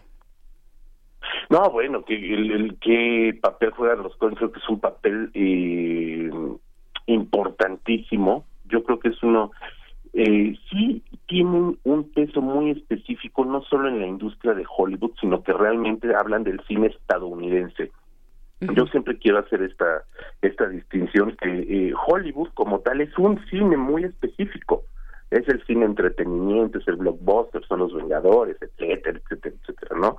Pero el cine estadounidense es mucho más allá. Hollywood es una parte importante, sin duda, sobre todo a nivel eh, comercial, es una parte importante de Estados Unidos, pero el cine de Estados Unidos va mucho más allá y afortunadamente en esa otra parte, en ese otro más allá, es donde entran los Cohen ellos eh, pues de alguna manera surgen de esta nueva camada de cineastas eh, independientes, surgen de la independencia por supuesto, y a partir de eso también siempre se han mantenido como una pareja sumamente creativa, y son esta parte autoral del cine estadounidense, son gente que, que escribe sus historias, que produce sus historias, que piensa sus historias y no las piensa a nivel de taquilla, entonces creo que el cine de los Cohen, como el de Jarmusch, como el de el de otros cineastas que hemos platicado aquí, sí. este eh, eh, es un cine que aporta el punto de vista autoral y que permite que las nuevas generaciones, no solamente cinéfilos, sino Ajá. también de creadores, los tengan como un modelo. Digo, yo me atrevería a pensar que los eh, chicos que están estudiando cine en UCLA o en Nueva York, son como las dos escuelas, una diametralmente opuestas, una de cada lado del país, pues a lo mejor yo creo que habrá dos o tres que quieren ser este como como George Schumacher por ejemplo y otros que quieran ser y la y los otros ocho quieren ser como los Cohen no creo que sí han dejado una una semilla muy importante muy muy importante en el estilo de hacer un cine totalmente personal pero que tampoco está peleado con hacer un cine inteligente y ameno. Creo que esa es una gran parte que tienen los los hermanos Cohen es que hacen un cine sumamente divertido. El Gran Lebowski es una película que te la pasas muy bien viendo la película. Es una película que va ganando conforme la ves, porque evidentemente necesitas verla una, dos, tres, cuatro veces.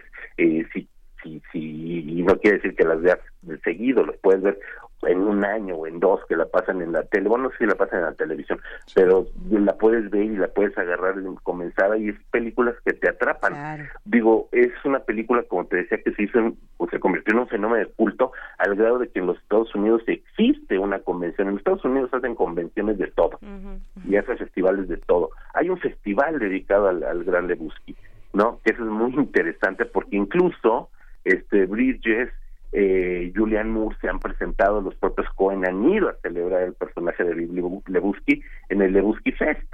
Entonces eso te habla que realmente la película se convirtió en un fenómeno, incluso yo me atrevería a decir que es eh, más celebrada por los públicos fanáticos de los hermanos Cohen, tiene mayor peso específico el Gran Lebowski que Fargo, cuando Fargo fue la película anterior que, que los catapultó y los puso en el Oscar, etcétera, etcétera, ¿no? Y por el otro lado, Lebowski ha crecido en cuanto a en cuanto a, a públicos, lo cual eso me parece interesante. Mira, ahora ahorita que comentabas del cine de finales de los 90, pues en el 99, si mal no recuerdo, en, un año después, es este la apoteosis de Titanic. En eso andábamos. De hecho, sí. sí.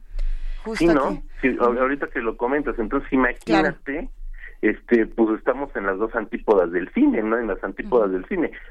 Una que es eh, James Cameron, que es un cineasta también, eh, pues mucho, muy dotado, que es un, es un visionario también del cine, pero con una propuesta total absolutamente diferente, con un telenovelón que es este Titanic, este que se ha mantenido en el gusto del público, pues sí también, ¿no?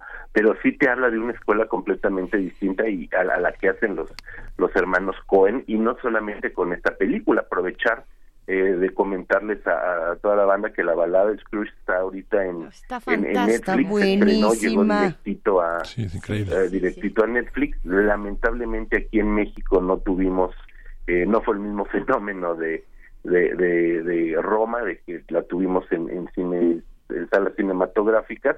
Aquí lamentablemente la balada de Buster Scrooge no llegó a salas. En Estados Unidos sí se exhibió en salas, y no, pero bueno, de todos modos está en Netflix, habría que verla y así como están ellas ahorita en esta otra plataforma este de Amazon, este el Grande Busqui para que quiera quien la quiera ver, véanla por favor. Hay muchos otros otros. Yo quería hablar de los Cohen está por ahí Barton Fink, también en, en estas plataformas está... Hay que darle otro, otro programa, ¿no?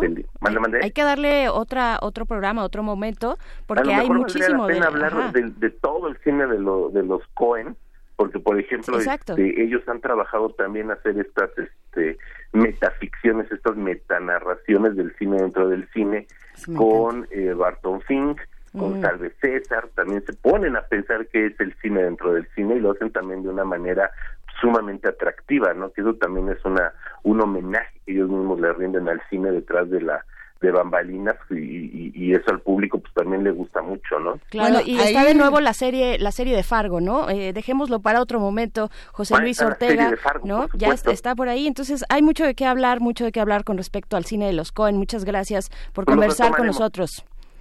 No, hombre, un gustazo, un gustazo. Yo vean el Gran Lebus. Quienes no la conozcan se están perdiendo de una película muy importante y sumamente divertida. Y de mucha diversión. Eh, según el IMDb, ayer lo estuve consultando, es una de las 200 mejores películas del país. Pues ahí está. Muchas gracias, José Luis Ortega.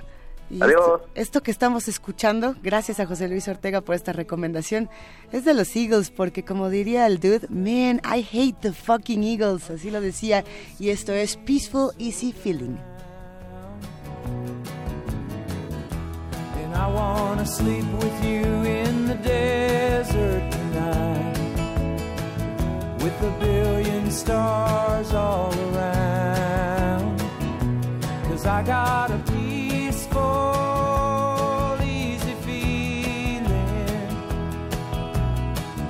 I know you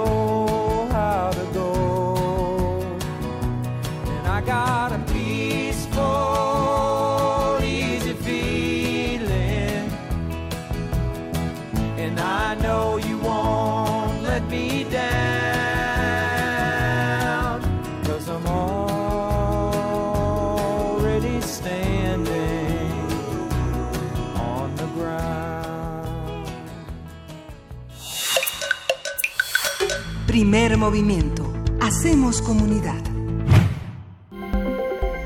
Nota Internacional.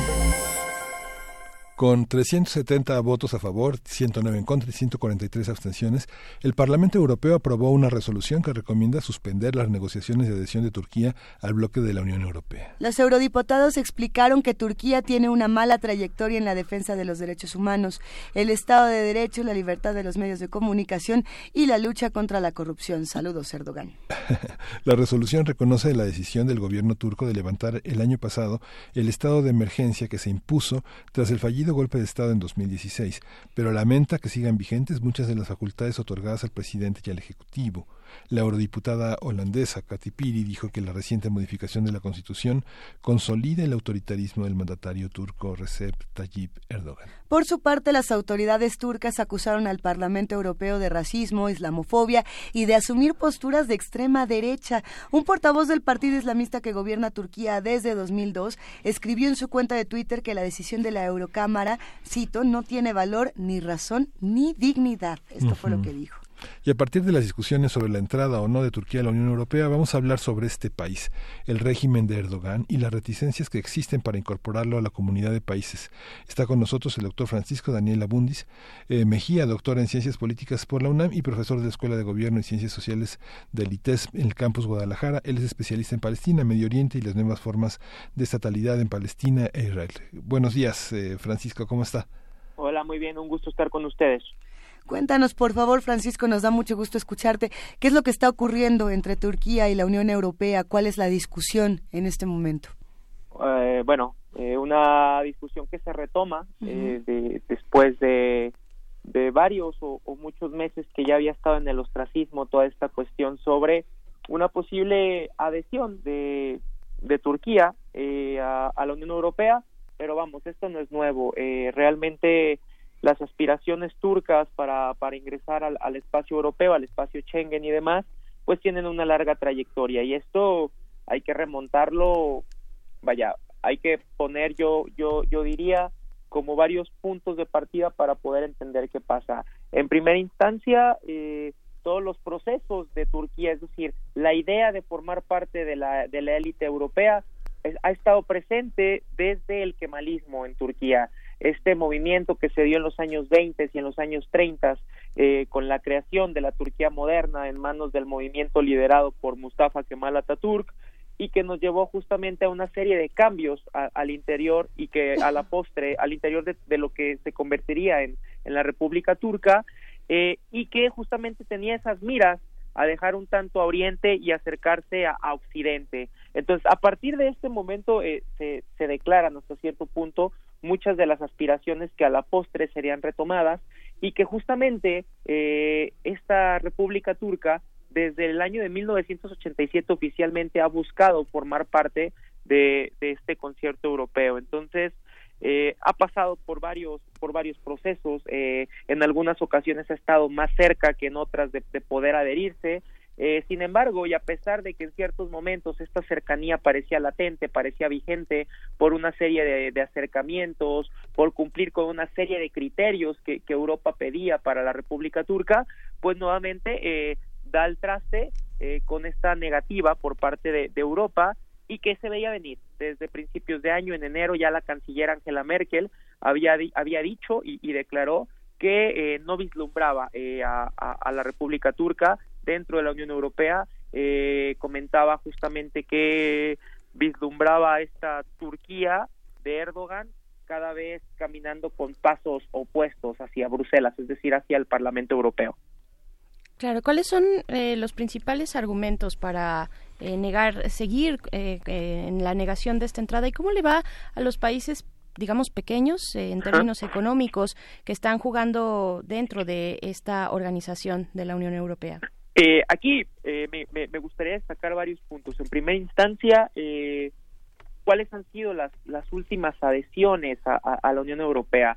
Si, si nosotros recordamos eh, cuáles han sido las, estas últimas adhesiones o ampliaciones, pues bueno, tenemos la más grande en la historia de la Unión Europea, que es la de 2004, en donde de manera indiscriminada, que fue bastante criticado también por el entender hasta qué punto muchos de los países que se adherieron iban, iban a poder adecuarse, sobre todo en materia económica, cuando la Unión Europea decide añadir a 10 países.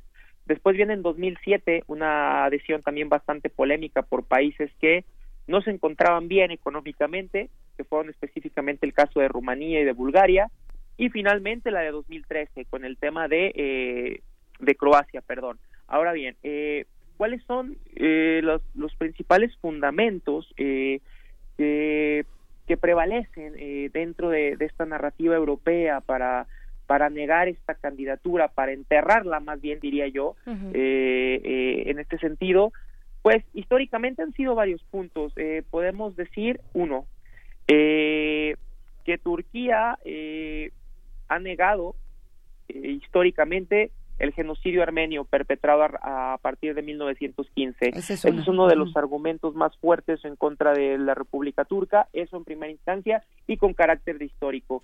Por otro lado, la ocupación que mantiene Turquía en territorio chipriota, es decir, hay que recordar que Turquía tiene ocupado eh, el norte de Chipre, eso también va a ser fundamental. Eh, por otro lado, también habría que abonar eh, la cuestión de a pesar de que se trató de avanzar, sobre todo a principios de la década de los 2000, para cumplir con los que se conoce como los criterios de Copenhague, que son estos criterios que abren la puerta para ingresar a, la comunidad europea, eh, ¿qué pasa acá? Eh, Turquía a partir de la primera década de los 2000, reitero, eh, trata de cumplir, abole la pena de muerte, eh, trata de avanzar en materia de derechos humanos, de cumplir algunas prerrogativas para, para combatir, eh, evade esta ley que, condenaba el, adulterio, tratando de dar más derecho a las mujeres, busca erradicar temas de tortura. Sin embargo, dice Europa, en, este momento, reitero, principios de los 2000 no es suficiente, es decir, nos queda a deber todavía. Y ahora, eh, contextualizando esta situación, eh, nos lleva a el intento de golpe de Estado fallido en, el año 2016.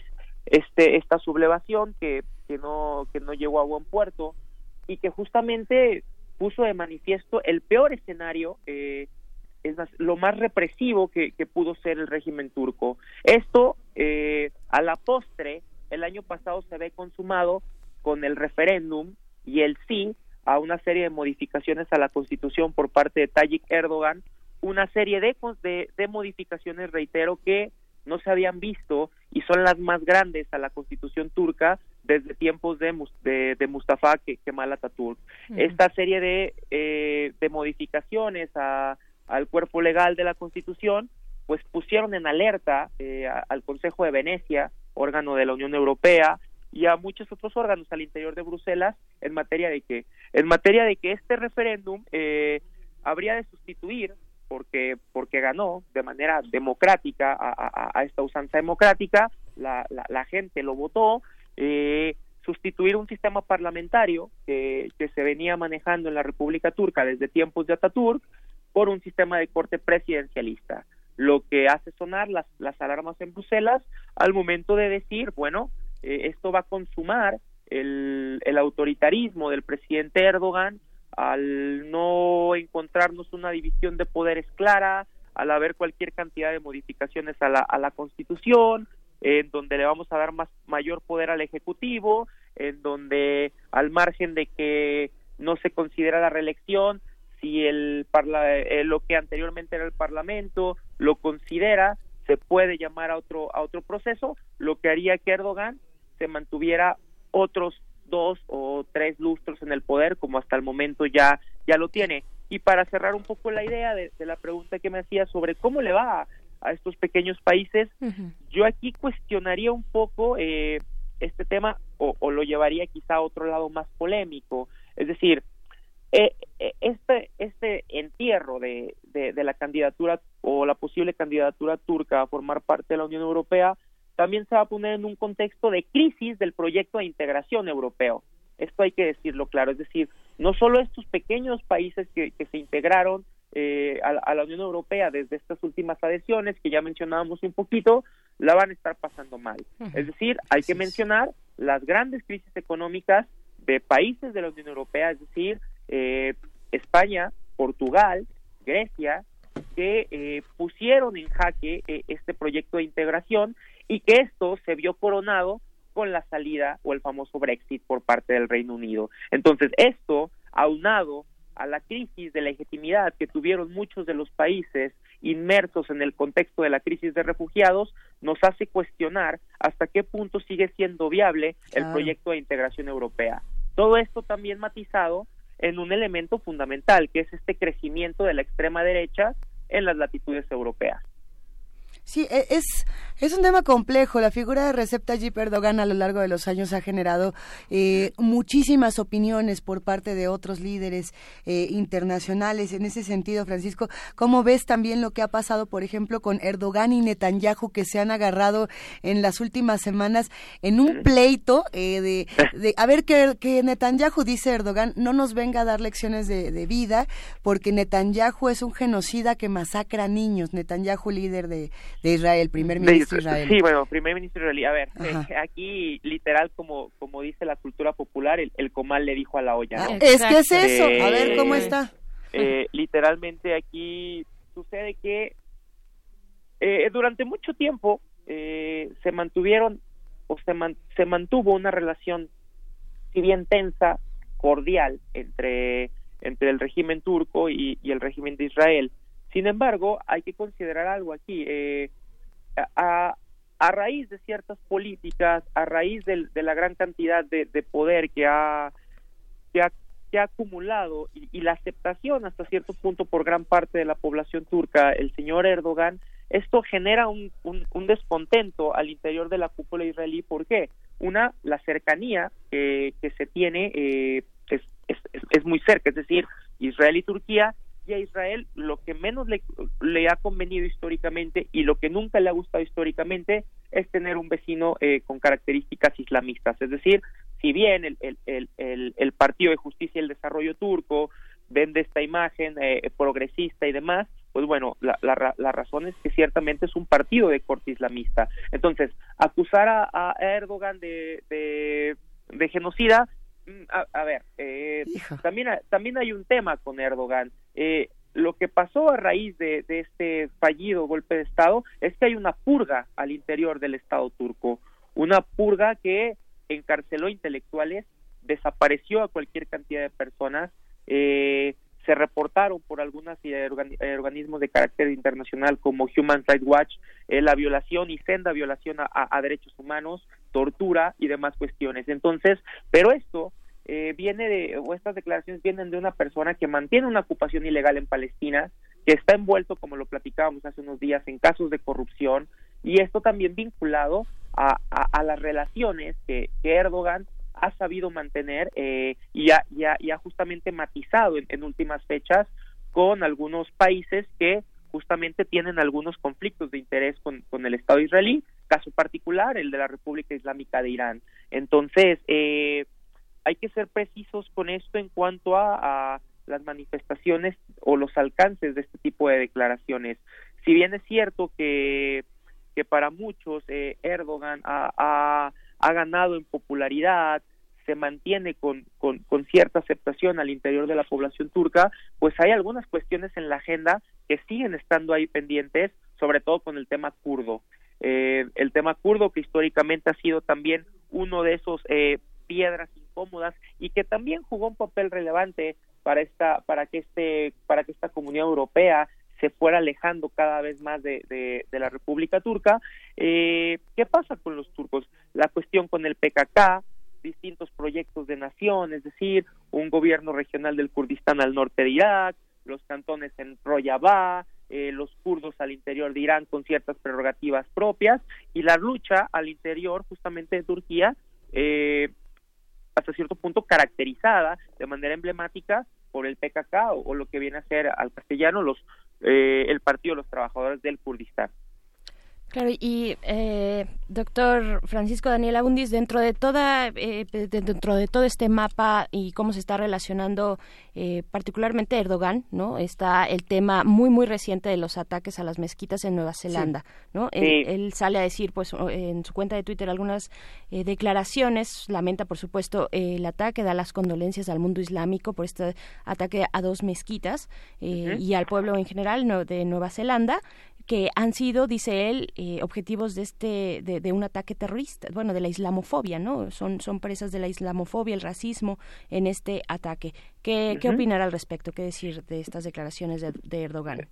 Sí, bueno, lastimosamente, eh, bueno, veíamos en la madrugada y, nos despertamos con esta triste noticia. Eh, y las declaraciones, a mí me parecen, a ver, e-, Erdogan es, es un gran, es un gran orador eh, en últimas ocasiones eh, cuando cuando Trump había negociado ya el cambiar la embajada de, de Israel de, Jerusalén a Palestina de un discurso en donde bueno apoyaba al pueblo palestino y demás. Se ha caracterizado por, por ser un, buen orador y esto le gana la simpatía de las bases y de gran parte de la población. A qué voy con este comentario a que el comentario no está no está descabellado y, tiene gran parte de razón. Eh, yo lo comentaba ahí con unos colegas el, día de ayer. Realmente este crecimiento que también decía hace algunos minutos yo tratando de hilar esta idea de la extrema derecha, de la islamofobia, pues eh, no es propia de, Europa, se ha ido expandiendo eh, en, recientes fechas, lastimosamente, esta supremacía o, esta idea de supremacía, esta idea que se tiene sobre eh, el, el, Islam como, como un enemigo, como este choque de, civilizaciones, retomando esta burda tesis que en su momento planteó Samuel Huntington eh, y que tantos malos entendidos ocasionó.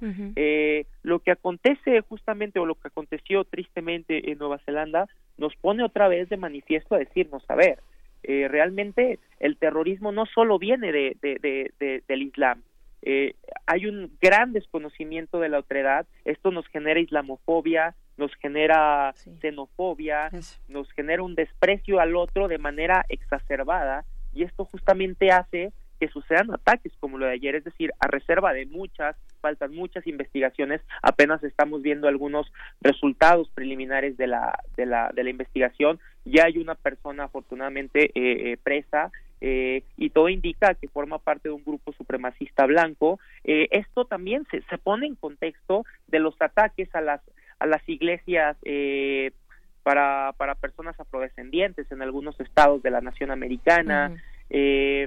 ¿Y cuál es el contexto si nosotros ponemos estos ataques de los supremacistas blancos en Estados Unidos con el perfil de este asesino que, que ya está preso en Nueva Zelanda?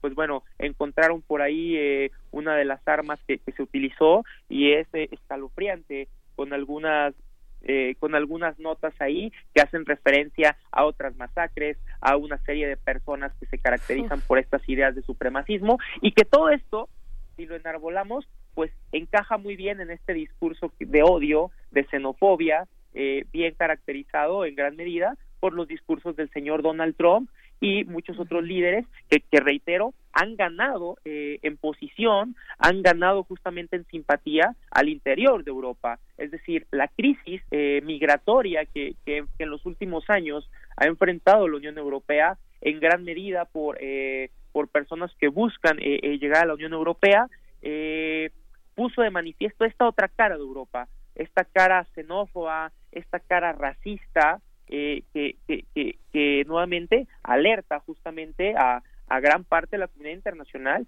por esta vuelta. Es decir, la gente eh, eh, en este tenor de desconocimiento, de islamofobia, volvió, a votar por, por, por, proyectos de extrema derecha, ¿no? Y esto nos, nos me, hace retomar otra idea también retomando y tratando de hilar con el con el tema turco pues este acuerdo tan tan infame no que, que pactaron entre la Unión Europea y los turcos en materia de refugiados eh, eh, eh, este acuerdo en donde la Unión Europea le dice a Turquía yo te voy a dar cualquier cantidad de miles de euros para que asistas a tus refugiados vamos a tratar de poner las negociaciones para que ingreses a la Unión Europea en la mesa eh, vamos a tratar de ser más laxos con el tema de las visas para tus ciudadanos. Y a cambio de eso, cualquier persona que llegue a costas griegas, pues te las vamos a regresar a tu territorio, ¿no? Entonces, eh, este es, es, una situación harto compleja, eh, pero que nuevamente pone eh, eh, de manifiesto este desconocimiento, reitero, este temor a la otredad, eh, ignorancia y que bueno, desafortunadamente se ve reflejado en este tipo de situaciones donde bueno, ya cada vez va aumentando más el número de muertos, eh, estado de emergencia. Y ojo acá, en, en, en, un, en un país que hasta cierto punto vende esta imagen progresista, eh, que, que no usualmente no da problemas al exterior y demás cuestiones, pero ojo acá, eh, el supremacismo, la extrema derecha se cocina en todos lados y esto eh, hace que, que ocasionen que, que, sucedan este tipo de, de, sucesos como como el de el de la madrugada tristemente. Te agradecemos muchísimo Francisco Daniel Abundis Mejía doctor en ciencias políticas por la UNAM. Hablamos muy pronto tendremos que darle seguimiento a todo este tema. Con mucho gusto la verdad es que quedan quedan todavía algunos Uf, algunas cosas sí. en el tintero. Será un gusto platicar con ustedes porque porque bueno realmente eh, yo consideraría ya enterrado el, el, el, proceso de adhesión, es decir, Turquía por más esfuerzos que ha hecho y un poco ya para cerrar, eh, siguen estando ahí muchas asignaturas pendientes. También es cierto que Europa históricamente ha mostrado un miedo resiliente para que para que Turquía pueda formar parte, este temor a que un Estado de carácter musulmán entre a lo que históricamente ha uh -huh. sido un club cristiano eh, y que además pudiera abrir las puertas, por ejemplo, para eh, este temor que han manejado algunos estadistas europeos, que podría abrir la puerta incluso para países del norte de África y demás cuestiones como Marruecos, como Argelia. Entonces, esto, eh, si lo sumamos a sí. el tema de Chipre, eh, al tema de no reconocer el genocidio armenio, eh, a la falta de, de, libertad de prensa, pues bueno, Europa sigue eh, acumulando más puntos para acabar de sepultar con esta situación. Entonces, pues bueno, hay muchas cosas por platicar y fue un gusto eh, retomar la charla del día de hoy. Gracias. Eso. Hasta luego, Francisco, mil gracias. Hasta luego, chao. Vámonos a la pausa y ya regresamos a la tercera hora de primer movimiento. Síguenos en redes sociales. Encuéntranos en Facebook como Primer Movimiento y en Twitter como arroba PMovimiento. Hagamos comunidad.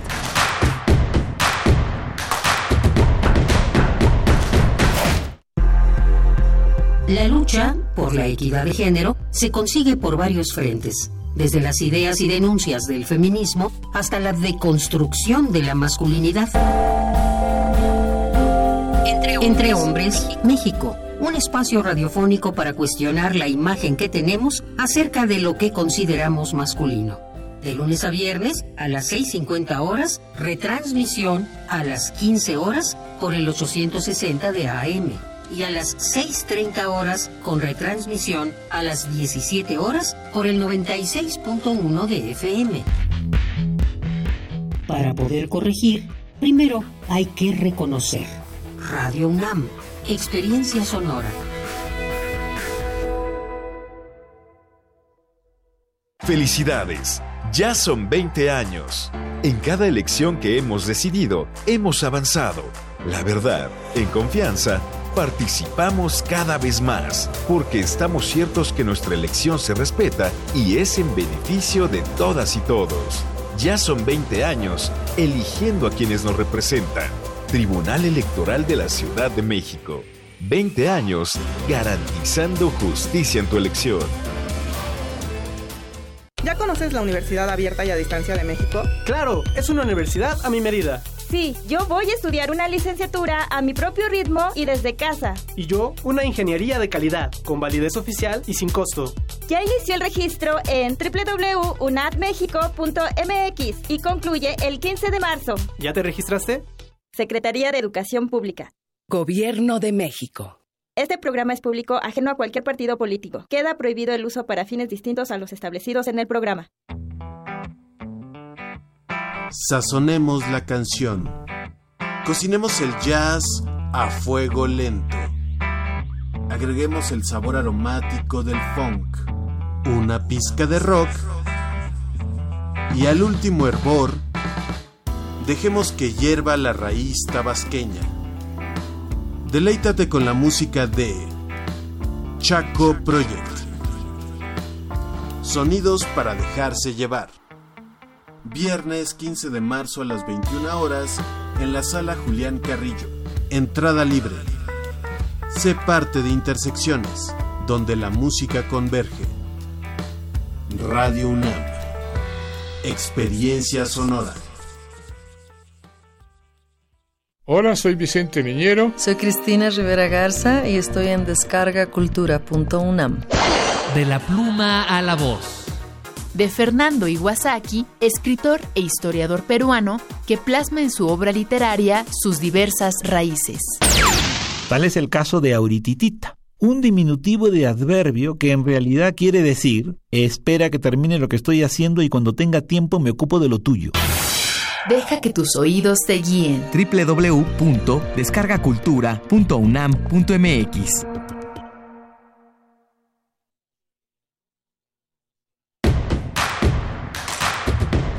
Encuentra la música de primer movimiento día a día en el Spotify de Radio UNAM y agréganos a tus favoritos.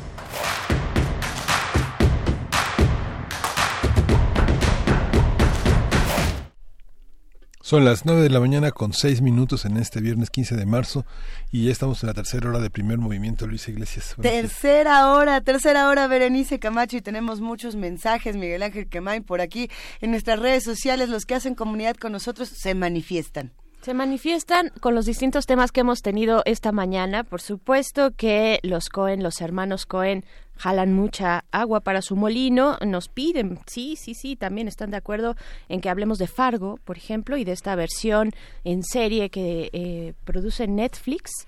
Yo no sé, yo tengo mis reservas con esta con esta ¿Serie? sí. La primera temporada me gustó, la segunda no sé qué tanto, pero la primera me pareció muy buena. En fin, creo que es algo que hay que, que seguir conversando, ¿no? El cine que tanto nos gusta de los Cohen. Sí, ¿Cómo lo ven? A ver, yo tengo mi queja aquí en redes, pero ahorita pasamos a, a ello, porque Miguel Ángel Gemirán le está echando mala onda al dude. No le puede. Miguel Ángel, ya sabemos que no te gusta el 90% de las cosas que hay en este programa. Lo manifiestas en redes Sí. todos los días y nos gusta mucho leerte. Sí, de hecho, valoramos mucho tus opiniones. Pero, ¿el dude? ¿De veras? El, El dude es un el dude pacifista. Lebowski es un pacifista, es buena onda. Es buena onda, sí, sí, sí. Bueno, no sé, no lo sé. ¿Tú qué opinas, Miguel Ángel? se ríe. Yo creo que sí, sí, es un gran personaje que se va descubriendo poco a poco de- de- en toda la película, ¿no? Que esta inocencia que nos, que, que- de la cual hablábamos en la mesa, eh, se va descubriendo cu- cuando tiene este segundo encuentro con Julianne Moore, con el personaje, con la hija del gran Lebowski, ¿no? Y, y ella le empieza, empieza con esta conversación sobre sexo y sus posturas sexuales y políticas, ¿no? Políticas atra- a- acerca del sexo y él está preocupado por su tapete, ¿no? Y, y además por la, co- la situación que se está dando con la chica secuestrada, en fin, va poco a poco eh, compli- eh, poniendo un, un personaje cada vez más complejo en la pantalla, ¿no? Eso, Sí, justamente. con buenas intenciones. ¿no? Con buenas que es, que es- que es intenciones, algo sí. que cuesta mucho trabajo eh, hacer, ¿no? Mucha gente hace cosas para que las personas piensen algo de lo que esa persona hace, pero en realidad lo hace con intenciones que tienen poco que ver con lo que parece que hace, ¿no? Sí, son auténticas. Fíjate que una de las cosas que parece que hacen es esta, esta, esta cuestión que tiene que ver con la reelección de Andrés Manuel. El próximo lunes la va a firmar. Porque él dijo que no es un ambicioso vulgar, lo dijo hace unos minutos. Sí. Y bueno, queda, queda cancelada la, esta, esta idea de eh, un, un mandato que continúa. Se declaró fiel al apóstol Madero y no, no se reelegirá. ¿no? Como lo un- prometió en su campaña. Sí, lo prometió en su campaña.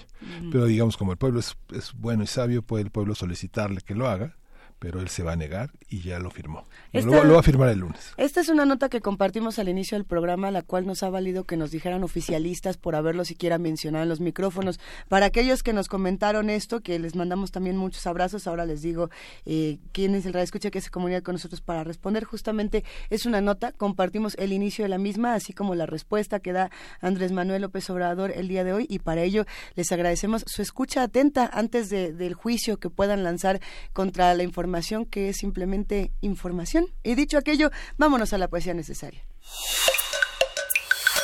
Primer movimiento. Hacemos comunidad. Es hora de Poesía Necesaria. Death Republic es el nuevo libro que justamente acaba de lanzar Ilya Kaminsky, uno de los libros más esperados de poesía norteamericana. Eh, generalmente no hay tanto revuelo cuando aparecen los libros de poesía y simplemente de pronto ya están ahí y uno los tiene en el librero y da muchísimo gusto acercarse a ellos. En el caso particular de este título, sí es un autor que ha despertado muchísima eh, inquietud por parte de los lectores, que además es un autor relativamente muy joven, eh, nace en el 77 en, Estados Unidos y que bueno, eh, por la misma lectura que hace del mundo, creo que a muchos los ha dejado impresionados. Este poema, estos poemas que aparecen en Death Republic, hacen alusión a la guerra. Eh, de hecho, son poemas de guerra y son bastante fuertes. El que vamos a compartir el día de hoy se llama Disparo. Mm, que además eh, invitamos a que los que hacen comunidad con nosotros se acerquen al texto completo porque este poema después eh, continúa con empieza la sordera una insurgencia que es yo creo que todavía más brutal pero ese ya no ya no lo podremos compartir aquí en, en los micrófonos. Y bueno pues para hacer esta esta reflexión de la guerra nos vamos a regresar a los años 70 yo creo que nos vamos a tener que regresar al 69 a 1969 cuando aparece el disco Let It Bleed de los Rolling Stones con esta canción que les valió un documental y una serie de atenciones importantes. La canción se llama Give Me Shelter y como bien les decíamos está acompañando al poema del libro Death Republic de Ilya Kaminsky llamado Disparo. El escenario es nuestro país. Cuando los soldados desfilan por el pueblo, las asambleas públicas quedan oficialmente prohibidas. Pero hoy, los vecinos acuden en manada a oír el piano del show de títeres de Alfonso y Sonia en la plaza central. Algunos nos hemos subido a los árboles, otros se esconden detrás de los pollos y postes del telégrafo. Cuando Petia, el chico sordo en la primera fila, estornuda, el sargento títere se desploma aullando. Se vuelve a poner en pie, bufa y le agita un puño a la carcajeante audiencia un jeep del ejército hace un giro hacia la plaza y desembucha su propio sargento. Dispérsense de inmediato. Dispérsense de inmediato. lo imita el títere con un falseto acartanado. Todos se quedan inmóviles, menos Petia, que sigue riéndose. Alguien le pone una mano sobre la boca. El sargento se vuelve hacia el chico con un dedo admonitorio. Tú, tú, el dedo admonitorio del títere. Sonia se queda mirando a su títere. El títere mira al sargento. El sargento mira a Sonia y Alfonso. Pero los demás miramos a Petty echarse hacia atrás, juntar toda la saliva en su boca y lanzársela al sargento. El sonido que no oímos levanta a las gaviotas del agua.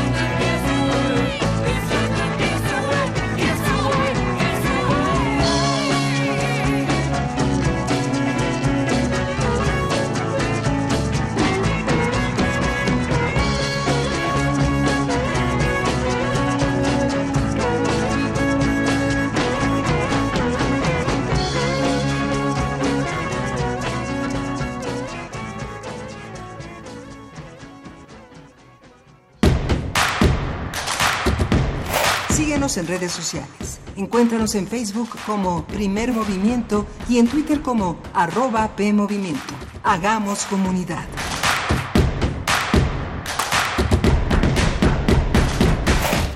Después de esta fantástica recomendación musical que acompañó la poesía necesaria de este viernes 15 de marzo, pues es momento de seguir disfrutando. Además, eh, me, encanta que los jueves, los viernes se caracterizan por mucha cultura y propuestas eh, artísticas en esta cabina. Y es el caso de las actividades del antiguo colegio de San Ildefonso. Está en la línea Eduardo Vázquez, quien es su coordinador ejecutivo, para hablarnos de la propuesta que tienen en este periodo eh, bienvenido, Eduardo Vázquez. ¿Cómo estás? Te saludamos aquí desde cabina con mucho gusto.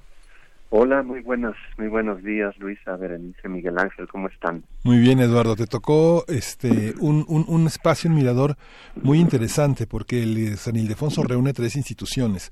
Una de ellas es la UNAM, que es autónoma, otro es el gobierno de la ciudad y otro es el gobierno federal, para reunir eh, un proyecto de cultura que tiene que estar como en las fronteras, en las líderes. ¿Cómo lo ves? ¿Cómo ves este mirador después de haber sido secretario de Cultura de la ciudad y que ahora te toca desde un espacio notablemente más, más, más pequeño, pero no menos importante en el sentido de su trascendencia nacional, ver la cultura desde ahí? ¿Cómo lo ves? Bueno, pues lo veo como una eh, enorme responsabilidad y un inmenso placer, porque creo que se trata de un, de un espacio que concentra parte fundamental de la historia eh, cultural, educativa, eh, de las ideas de México. Y creo que mm, eh, cuando se nos planteamos qué, qué, es lo que eh, qué es lo que quizás en este periodo debe hacerse, yo pienso mucho en, en, que se trata de un espacio donde las piedras están vivas y, y el relato de esas de esas piedras, de esos muros, creo que nos eh, indica hacia dónde. En San Ildefonso nace eh, eh, por primera vez la idea de la educación en el nuevo continente, quizás de la educación pública, en, en, el, apenas en el siglo XVI, con la llegada de la compañía de, Jesús. Ahí se empieza a pensar eh, en proyecto educativo que no es otra cosa también que un proyecto de, de nuevo mundo es en San Ildefonso, donde también se, de alguna manera es una piedra fundacional de la Universidad Nacional de México. Es también fundamental y se vota la autonomía universitaria. Eh, en San Ildefonso eh, se, se, da, es el epicentro del movimiento vasconcelista y de esa idea de construir el país a partir de una idea amplia de la educación. Nace el, el, eh, el muralismo eh, con, con el primer mural de Diego Rivera y algunos de los más extraordinarios murales de, de Orozco, entre otros. Eh, hasta eh, es un espacio emblemático de la resistencia juvenil estudiantil de 1968 frente al autoritarismo del gobierno. En fin, hay una historia que nos hace pensar, bueno, pues qué debe ser San Ildefonso, pues debe ser debe ser leal a su historia. Y, y su historia es un lugar donde se discuten las ideas, donde se habla con libertad, donde el pensamiento crítico se ha desarrollado durante toda la historia de México. Y, y, lo hemos pensado así con, con el doctor Bolt, con, con, con el secretario de Cultura de la ciudad, José Alfonso Suárez del Real, con Alejandra Frausto, eh, hemos hablado de que quizás eh, es momento de eh, repensar un adjetivo que quizás ha dejado de ser positivo para el San Ildefonso, que es esto de antiguo colegio de San Ildefonso. Algo ahí dice aquí hubo un colegio y lo dejó de haber y quizás eh, es el momento de llamarlo sencillamente Colegio de San Ildefonso y que su proyecto tenga que ver con la em, eh, el, el, eh, el, intercambio de saberes, eh, la construcción de, de, conocimiento, el desarrollo de propuestas críticas. Y yo creo que la, la, esa, es la, esa es la tarea, darle volverlo a convertir en un espacio no solo donde se den algunas exposiciones, sino su espíritu de colegio, de lugar de encuentro, de diálogo, donde los colegas, los pensadores intercambian conocimientos, se discuten ideas, se, se dialoga sobre todo, vuelva a estar a estar presente. Eh, nos, nos imaginamos, estamos concibiendo una serie de cátedras, de seminarios que arrancarán con la llegada a San Ildefonso de las cenizas de Octavio Paz. Eh, como ustedes saben, eso ha salido en los medios de, de muchas maneras. Desde el año pasado, las autoridades, tanto federales como universitarias, como de la ciudad, como del Colegio Nacional, tomaron la decisión de que eh, las cenizas del autor de Nocturno de San Ildefonso fueran a reposar ahí al lado de su musa María José Paz. Y pensamos, bueno, las cenizas están, está bien que reposen en algún lugar las cenizas de nuestro gran poeta, pero quizás más importante es convocar su espíritu. Entonces, estamos trabajando también con la coordinación de literatura, con la dirección de literatura, de publicaciones, con el periódico de poesía, con, con, con, eh, diversas, eh, eh, con el Colegio Nacional, etcétera, la creación de un, de un, proyecto, un programa permanente que, que, lleve ese nombre, Octavio Paz, y donde los temas de Octavio Paz se vean no solo como parte de nuestro patrimonio cultural, la, la, reflexión sobre el ser mexicano, que está en libertad bajo palabras, la reflexión sobre el Estado mexicano, del logro filantrópico, su crítica del totalitarismo de tiempos nublados, eh, su, su, su, reflexión sobre eh, el México virreinal y el papel de la poeta eh, Sor Juana Inés de la Cruz, su crítica eh, sobre la modernidad, sobre el arte de vanguardia, su poesía, su inmensa poesía. De manera que la llegada de paz nos, nos, abre la, puerta a traer esas, esas reflexiones de manera, insisto, colegiada, compartida a San Ildefonso. Pero San Ildefonso también, como decía, es eh, una cuna del nacimiento o del proyecto educativo de México, de la educación y la cultura como construcción del país. De manera que también ese tema lo vamos a, a, convertir en un seminario permanente eh, donde pensemos, sí, de los jesuitas a, a, a, a, la Universidad Nacional del Vasconcelismo al 68, del 68 al siglo XX, donde pensemos, como siempre se ha pensado desde ahí, cuál es la tarea educativa y cultural del México de hoy. Eh, también como cuna del, del, del, del, arte público, del muralismo, hemos pensado en un, en un espacio, en un programa, le hemos puesto en principio el nombre de la creación a la trinchera, por eh, estos dos grandes temas que están en el mural de Diego y de Orozco. Y pensemos el papel del arte público en la transformación del país. Eh, con, con Jacobo Dayan y la cátedra Nelson Mandela, estamos pensando también en que San Ildefonso sea un espacio donde eh, desde el centro de la ciudad, al lado, sobre el templo mayor, a, unos metros de la catedral, del Palacio Nacional, de los poderes de la ciudad, se discuta, se piense, se conciba la, la, la, paz para México, eh, se hable de los temas de la no violencia, de la, de la cultura de paz, se reivindique a las víctimas, y de manera que esos temas también se transformen en exposiciones, exposiciones eh, eh, que problematicen estos, estos asuntos y que también eh, pues sean de amplio público, que también permitan eh, dialogar con las artes contemporáneas, con la historia del arte y con el, la historia del pensamiento. Claro, Eduardo Vázquez, bueno, dentro de todos estos referentes del México moderno eh, y combinado con la naturaleza tripartita de San Ildefonso, yo quiero preguntarte eh, ¿dónde, dónde quedan los jóvenes, dónde están los jóvenes, cómo llamar a los jóvenes a acercarse a estos murales, a estos pasillos, a estas piedras eh, que simbolizan tanto en el corazón de esta ciudad que a su vez pues ha representado en muchos momentos no únicamente sino eh, sí un juego cultural importante no el único referente en, en México pero sí uno muy eh, pujante. Dónde están los jóvenes dentro dentro de esta y además en el espíritu tripartita decía yo de San Ildefonso donde se encuentra la Universidad Nacional y su comunidad estudiantil.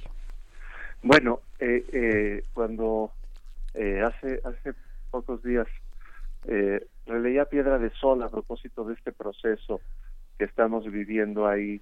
Eh, eh, encontré unos versos que hablan de cómo los patios se llenaban de los, patios se llenaban de voces de muchachas, de muchachos, los patios de, de recinto y tesón, etcétera. Yo creo que San Ildefonso hace falta que vuelva a tener las voces, los espíritus de la de la juventud. El rector eh, de la UNAM eh, eh, ha insistido mucho en la necesidad de recuperar el barrio estudiantil, digo, perdón, el barrio universitario. Y, y, y, bueno, ¿cómo se recupera un barrio universitario? Pues entre otras cosas, eh, convocando a los universitarios. Entonces, estos, estos programas y estas ideas están fundamentalmente dirigidos a la comunidad universitaria, tanto a sus alumnos, estudiantes, como profesores. Eh, universitarios de la UNAM, pero también de la Ibero, con los que también trabajamos, porque curiosamente en estas piedras tan tan tan tan fundacionales, digamos, es, eh, está el origen de, de la del, de la universidad y también del, del, del, sistema de, educación jesuita del país. Eh, vamos a, a, invitar a la, a, la, a, la, a la Ibero y a este sistema también a participar de estos proyectos. Ya estamos trabajando, de hecho, de hecho en el, en el mismo. Y yo, todos estos temas de los que he hablado, yo los veo en clave de futuro. Claro. No como, no como seminarios de historia, sino como, eh, como temas de una enorme vigencia. Es decir, el, eh, si hay un tema vigente hoy para, para suponernos un futuro y transformar nuestro presente, es el tema de la educación y la cultura en, en, nuestro, en nuestro país.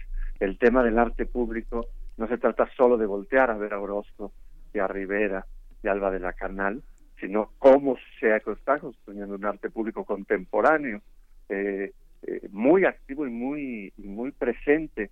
Estamos preparando una exposición para el 2020, por ejemplo, de arte contemporáneo indígena y todo en clave de pregunta es arte, es contemporáneo, es indígena, cómo se cruza la cultura indígena, las claves de la cultura indígena, claves comunitarias, chamánicas, eh, eh, su relación con la tierra, con el territorio, con la alteridad, en, en clave de arte contemporáneo, eh, de arte contemporáneo del continente americano. Nos hemos percatado que hay una que hay un que hay un momento, por decirlo así, donde hay artistas desde Canadá, desde muy al norte de nuestro continente hasta la Patagonia, de artistas contemporáneos que hablan desde su indianidad. Son jóvenes la gran mayoría. Eduardo Vázquez, si, si, nos permites un momento, hacemos una brevísima pausa en este programa, únicamente para despedir a nuestros compañeros del 860 de AM, a quienes dejamos con su programación habitual, y regresamos contigo para hablar justo de los más jóvenes. ¿Qué te parece?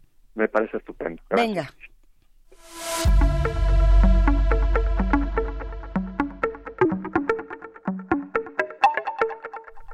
Y bueno, continuamos en la línea con Eduardo Vázquez, coordinador ejecutivo del Colegio de San Ildefonso. Eduardo, nos quedábamos un poco en la participación de los más jóvenes, en las construcciones de los más jóvenes, y por ahí nos estaban preguntando, a ver si, si tú nos lo puedes responder también, cómo nos podemos acercar y cómo los más, más, más jóvenes, los que están todavía realizando sus estudios, pueden acercarse al antiguo Colegio de San Ildefonso. Si no me equivoco, hay, hay un programa muy interesante, tanto de talleres, conferencias como de servicio social, etcétera. Hay mucho que hacer. Bueno, es un lugar que tiene una atracción fuerte para los jóvenes. Muchísimo. La, la, la, demanda de trabajo social es altísima. Eso a mí me entusiasma. Me parece que, que, ese poder de las piedras vivas, de las que hablaba, las piedras significantes, hacen que la, la gente se acerque ahí eh, eh, eh prácticamente de manera espontánea. eh, tenemos un cuerpo de 100 personas voluntarias, 100 personas que trabajan en San Ildefonso por amor a San Ildefonso, de todas las edades. Algunas acaban de entrar a la universidad, otras rondan eh, los 80 de vida y, llevan 30 años, 27, 25 años eh, haciendo esta labor. Yo creo que eh, se trata de, em, eh, de darle, de ser congruentes con el espíritu de San Ildefonso, de darle ese, ese, ese de reconocer su naturaleza de espacio libre, espacio de formación. nos decía eh, la gente de la Preparatoria Nacional, queremos volver a tener cátedras y queremos volver a estar dentro. Claro, de eso se trata, de eso se trata. Yo creo que se trata, digamos, de que esas puertas barrocas, esas, esas inmensas puertas, permanezcan abiertas y que, y que se abran a eh, los temas, las discusiones, las pasiones, las preocupaciones de nuestro tiempo. Pongo otro ejemplo de una exposición que está por, por em, entrar en, empezar en este en este año. La cultura y el arte de comer insectos. En ese tema qué delicia. solo en ese tema qué divertido. eh, eh, podemos entrar desde el sabor desde entender que somos un, somos el país que más consume y se alimenta de insectos en el mundo. Pero ese ese ese ese gusto ese gusto tiene que ver con eh, territorios bioculturales que tienen eh, pueblos originarios, culturas originarias, que han desarrollado eh, una cocina, pero que han desarrollado también una producción, una, una, recolección, una eh, difusión de esta, de este, de estos productos que son parte del pasado, pero son una de las grandes potenciales fuentes de proteína del presente y del futuro. Entonces, pensando en un tema como este, vamos a hablar de insecticidas, del desarrollo del campo, de la, de la, eh, eh, de los derechos de los pueblos originarios y, por supuesto, eh, toda esa historia que de pronto acaba en un, poquito de chapulín con limón y, una tostada. Yo ya, ya, quiero mis cocopaches de Tehuacán, ¿eh? ya me los estoy saboreando aquí.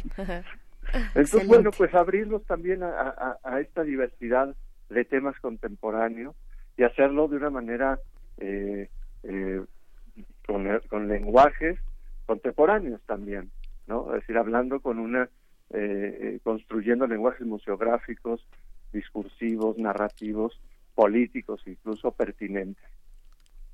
Fantástico, Eduardo Vázquez. para cerrar esta conversación contigo, eh, ¿Cómo yo quiero preguntarte cuál es la en estos en estos tiempos políticos de cambio cuál es eh, la proyección de la cultura en este nuevo proyecto político no en, eh, vaya tú desde eh, ahora en la coordinación ejecutiva de San Ildefonso pero en diálogo también pues tanto con Volpi en la coordinación de difusión cultural de la universidad Ale Fraustro en cultura a nivel federal y en la Ciudad de México también cómo cómo se está pensando este proyecto cultural en este nuevo proyecto político? Bueno, yo creo que San Ildefonso tiene esa característica tripartita, eh, le da una, una identidad y una vocación esencial. Es un espacio de encuentro, es un espacio de diálogo ya entre instituciones diversas que tienen programas eh, diversos, que tienen dinámicas diversas de trabajo, entonces, primero, acordar en esa característica de aquí, aquí tenemos que ponernos de acuerdo, esta invitación al diálogo, creo que es lo que es eh, más importante. Y creo que lo que lo que estamos viendo en estos momentos es la necesidad de ahondar en, eh, en eh, la naturaleza cultural del cambio. Es decir, en, este momento, cuál, cuál creo que mm, más que estar frente a proyectos culturales eh, madurados, estamos en, en, ese momento de transformación cuando que, las sociedades tienen,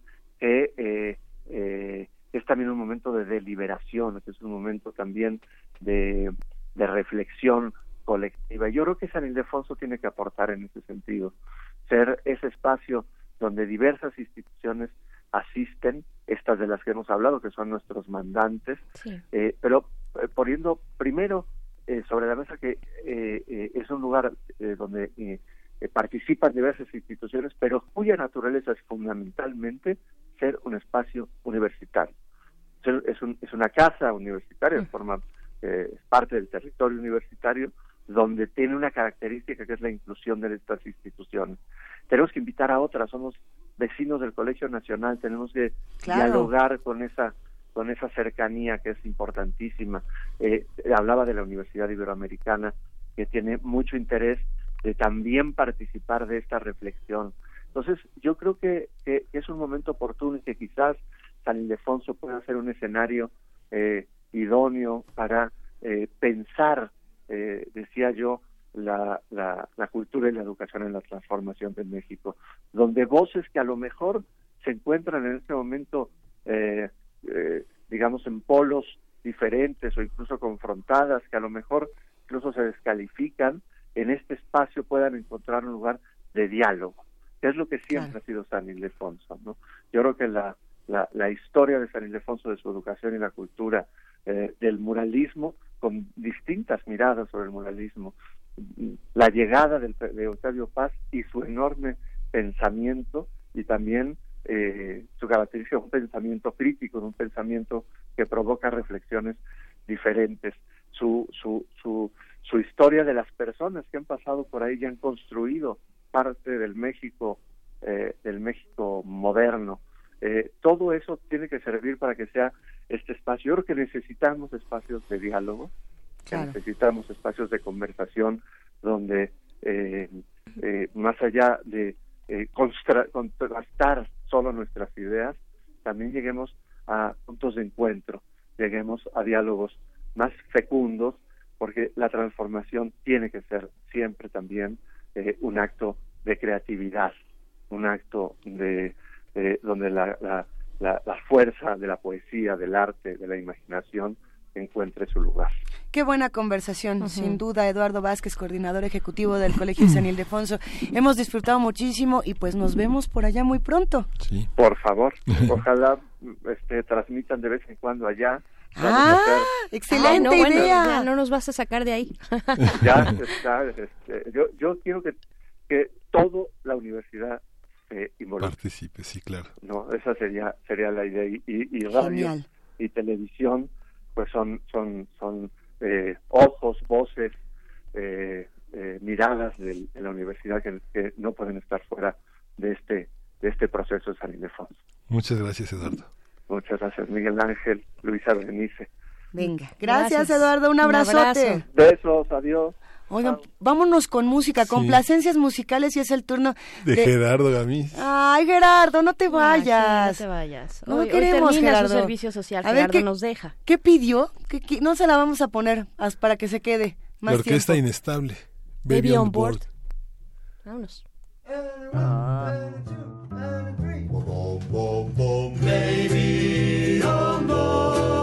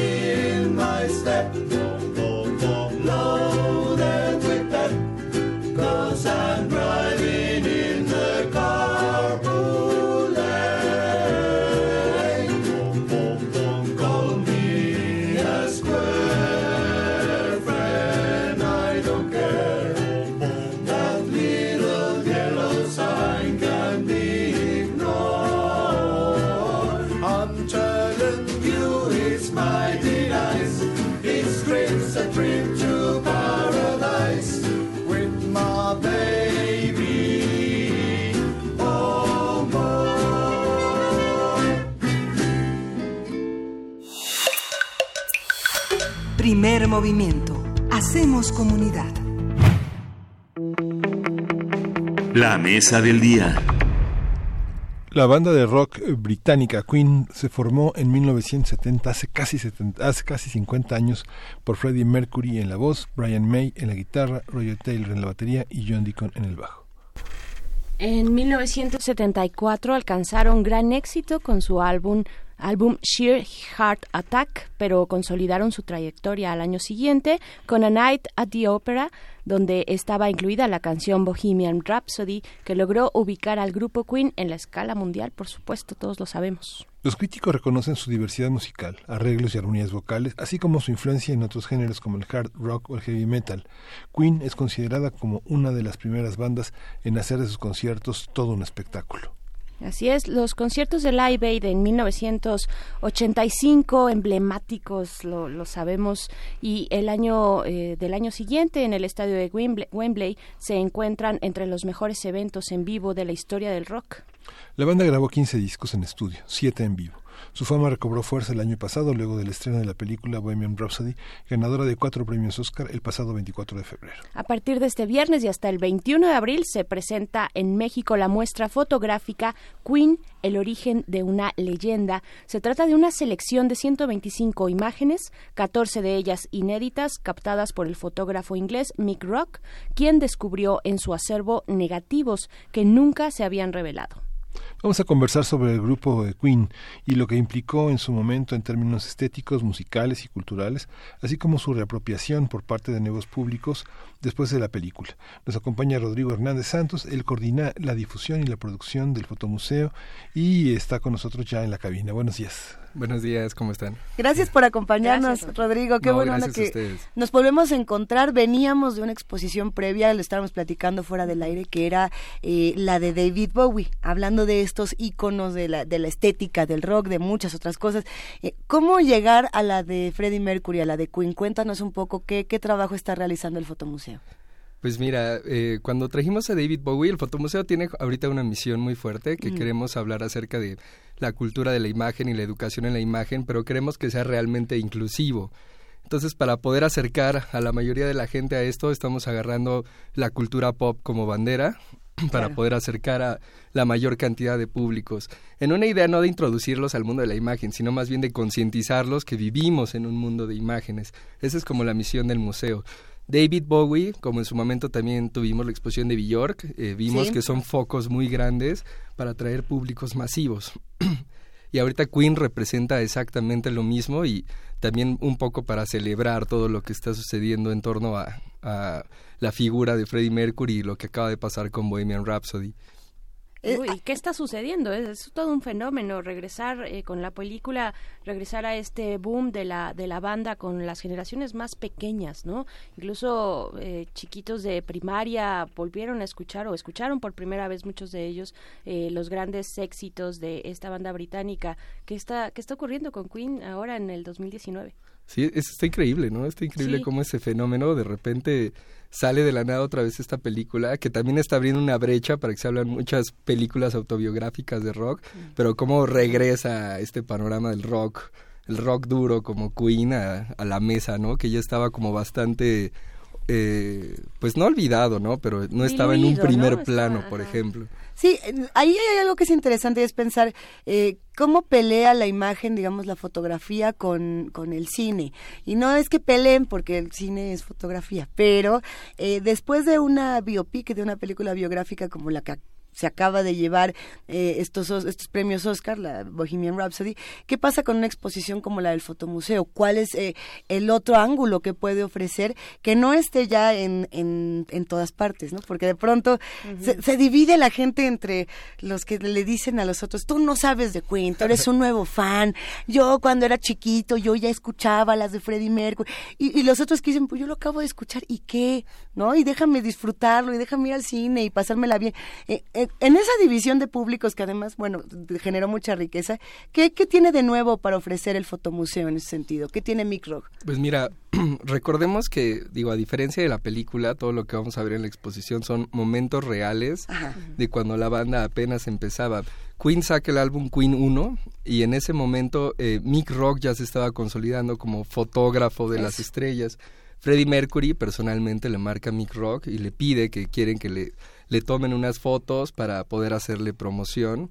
Eh, eh, Mick Rock acepta, se reúne con la banda y empieza a tomar una serie de sesiones que más allá de reflejar como por ejemplo la vida en los escenarios, algo que tiene Mick Rock y que a mí me gusta mucho es que retrata esta parte íntima, esta parte de lo que había detrás de bambalinas, esta parte de lo que había en las fiestas, ese lado que no podemos ver en la película, que a veces no podemos ver en los videos que tenemos, pero ahí tenemos esos retratos íntimos de la banda. Eso lo logra con David Bowie, con Lou Reed, con Blondie, con muchas estrellas, pero en el particular caso de Queen puedes ver un Freddie, eh, un Freddie Mercury súper joven, o sea, agarrando la fiesta, apenas despegando, estaba iniciando el Queen 2, apenas la banda estaba tomando forma, entonces estamos viendo literal el origen de esta banda. De hecho, la exposición original, con el nombre que usó Mick Rock, es The Bohemian Rhapsody Days, pero nosotros... Eh, viendo la curaduría y viendo las imágenes, decidimos como tropicalizarlo un poco y ponerle el origen de una leyenda, en el sentido de que estamos viendo eso, estamos viendo justo el momento en el que Queen entra a los reflectores y cómo esta imagen icónica de Mick Rock en el Queen 2, donde son eh, las caras con una iluminación cenital, cómo eso se vuelve la imagen icónica del despegue de Queen. Entonces, en la muestra vamos a ver, aparte de todos estos retratos íntimos, toda esa serie, por ejemplo, toda la sesión de fotos de esa portada. Las individuales, las fotos que no quedaron, las otras tomas. O sea, la verdad es que está muy rica la exposición es uno de los proyectos más grandes que hemos hecho en el Fotomuseo. Esta vez la producción corre totalmente a cargo de nosotros, de la curaduría de Carolina Montero, con nuestra directora Guadalupe Lara, eh, toda la gente de diseño, eh, todos estuvimos ahí metidos, la gente de servicio social, todos estuvimos ayer 5 de la mañana, así los últimos detalles, metiendo mapeo, metiendo producción, los videos, eh, contando toda la historia del grupo. Queremos la verdad que sea más allá de que vayas a ver fotos en una pared, que realmente puedas vivir una experiencia, o sea, que te vayas con una experiencia del lugar. Aparte, ahí hubo un concurso de arte, van a estar las obras de los seleccionados, de los fans, y vamos a tener, hoy el día es la inauguración, a las 8 de la noche, vamos a tener varias bandas tributo, va a estar el mm. tributo Funk de Orestes, va a estar Henry de la Vida Bohem mezclando, vamos a tener show de Drag Queens, vamos a tener a Las Palmeras y vamos a tener eh, a Gil Cerezo de Kinky mezclando en la noche también. O sea, qué buena fiesta. Se va a poner bastante bien. Hay una parte de la fotografía de, espectáculos que bueno, hay un hay un hay un aspecto que los fotógrafos, bueno, estamos hablando de los años 70, pero hay otro contexto, pero gran parte de la historia musical de los años de finales de los 80 hasta hoy la hacen fotógrafos que contratan las isqueras. No hay acceso a otro tipo de fotógrafos ni a otras versiones. Digo, hay fotógrafos emblemáticos como Lenny Leibovitz que hizo la gran gira de los Rolling Stones, pero en general... O Helmut Newton, que también era el, fotógrafo de los rockeros. Que son como otros tiempos, pero hoy la fotografía está muy limitada, muy limitada a una serie de encuadres que fija la mercadotecnia, que fijan las agencias y que no echan, se vemos desde el Metropolitan hasta los festivales de música en México, hasta el Auditorio Nacional, que tienen cinco minutos los fotógrafos para los conciertos y se me sacan de aquí. Como como si estuvieran este eh, un poco como como si fueran ladrones que van a tomar fotos y aparte de eso tienes la misma foto o sea tienes la misma foto pero por 20 30 eh, periodistas no pero qué más hay detrás de eso como tú dices se han restringido mucho esta parte como de proponer y en ese tiempo tú lo que tenías era como mucha libre experimentación o también la capacidad del propio artista de decidir qué quería hacer con su imagen. Es que, y, y eso ocurre en grandes escenarios o en escenarios, digamos, para el caso de México en el Auditorio Nacional, pero también en festivales, digamos, más recientes, más nuevos, ¿no? En festivales donde solamente algunos, algunos periodistas que vienen de eh, las disqueras, ¿no? Aunque sea pequeñas, ¿no? Este, estoy pensando ahorita se me, se me, fue un poquito el nombre de esta disquera que está muy muy potente con música eh, tropical por ejemplo no eh, y eh, Fania, Fania, ¿no? Que manda a sus fotógrafos y ellos son los que tienen esta posibilidad de estar en ese primer plano. ¿Cómo, cómo, ajá, justo cómo se va, eh, cómo han cambiado estas prácticas fotográficas y que hasta dónde puede llegar a tener alcance esta imagen, ¿no? De quienes trabajan, la trabajan de manera profesional. Yo creo que justo en este momento estamos teniendo un parteaguas muy grande en la fotografía de música y de conciertos, porque estamos teniendo un enfrentamiento muy fuerte entre las viejas generaciones y las nuevas generaciones.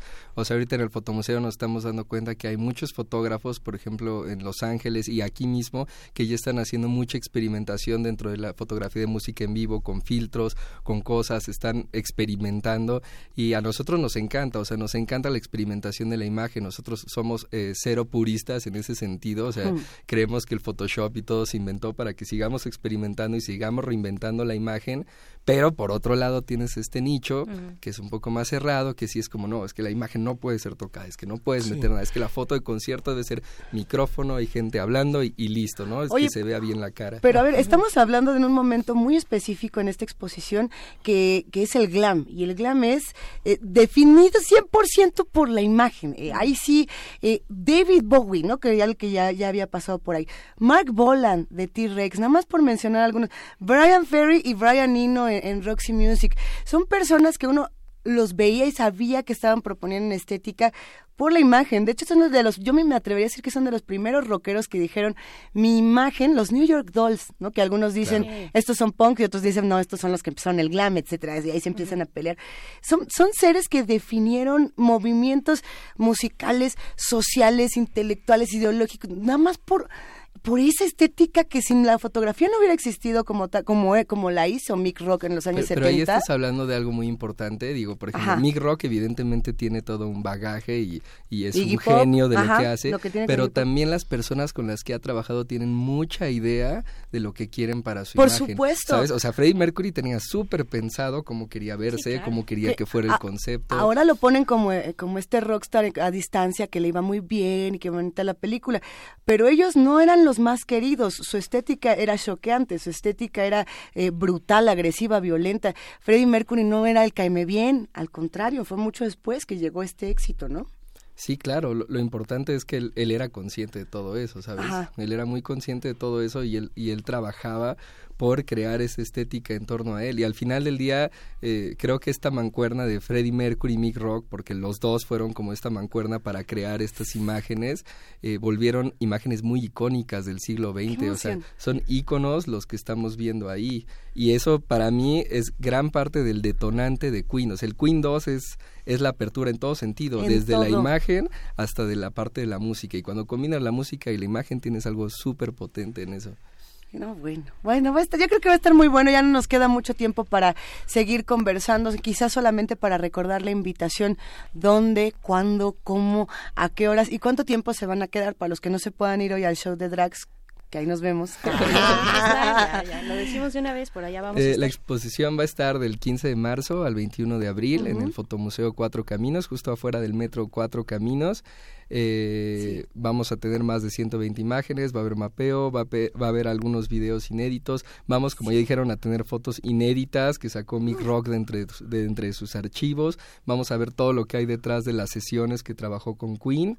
Y este y esperemos que les guste esta experiencia. Y síganos en las redes sociales para que puedan enterarse de más. Y recuerden que hoy es la inauguración a las 8 pm todavía hay eh, boletos a través de la plataforma online que ya saben cuál es Ándele, la vamos a compartir en nuestras redes sociales para todos los que estén interesados en este tema. Eh, pues sí, yo pues creo que por allá nos vemos. Allá vamos a estar, Rodrigo Hernández Santos, muchas gracias también. gracias a ustedes. Gracias al, equipo, una felicitación al equipo del Fotomuseo, ¿no? Porque pues es un reto, es un reto lo que hicieron. Ahora les tocó a ustedes entrar y estar eh, en esta parte de la curaduría, desde los servicios sociales hasta la parte más, eh, digamos, más estética, ¿no? Justo de la curaduría. Pues muy bien, vamos a ver qué tal está el trabajo, hoy lo vamos a presenciar. Esperemos, esperemos que les guste. Venga, www.fotomuseo.mx es el portal para que ustedes puedan acceder. Nos vemos al rato en la exposición. Nos vamos a ir todos juntos a celebrar un poco de, de glam y un poco de imagen. Y cerramos esta conversación, Rodrigo. Te vamos a dedicar esta canción. Es Stone Cold Crazy de Queen, nada más y nada menos. Y con eso cerramos este programa. ya, nos, escuchamos. nos vemos el lunes. Nos escuchamos el lunes. Gracias, Miguel Ángel. Gracias, Berenice. Gracias, Lisa. Nosotros sí nos vemos, con ustedes nos escuchamos y nos hacen el favor el próximo lunes. Gracias, gracias por continuar aquí en Radio UNAM. Sigan en el 96.1 de FM. Nos vamos ya. Ya, esto fue el primer movimiento. El mundo desde la universidad.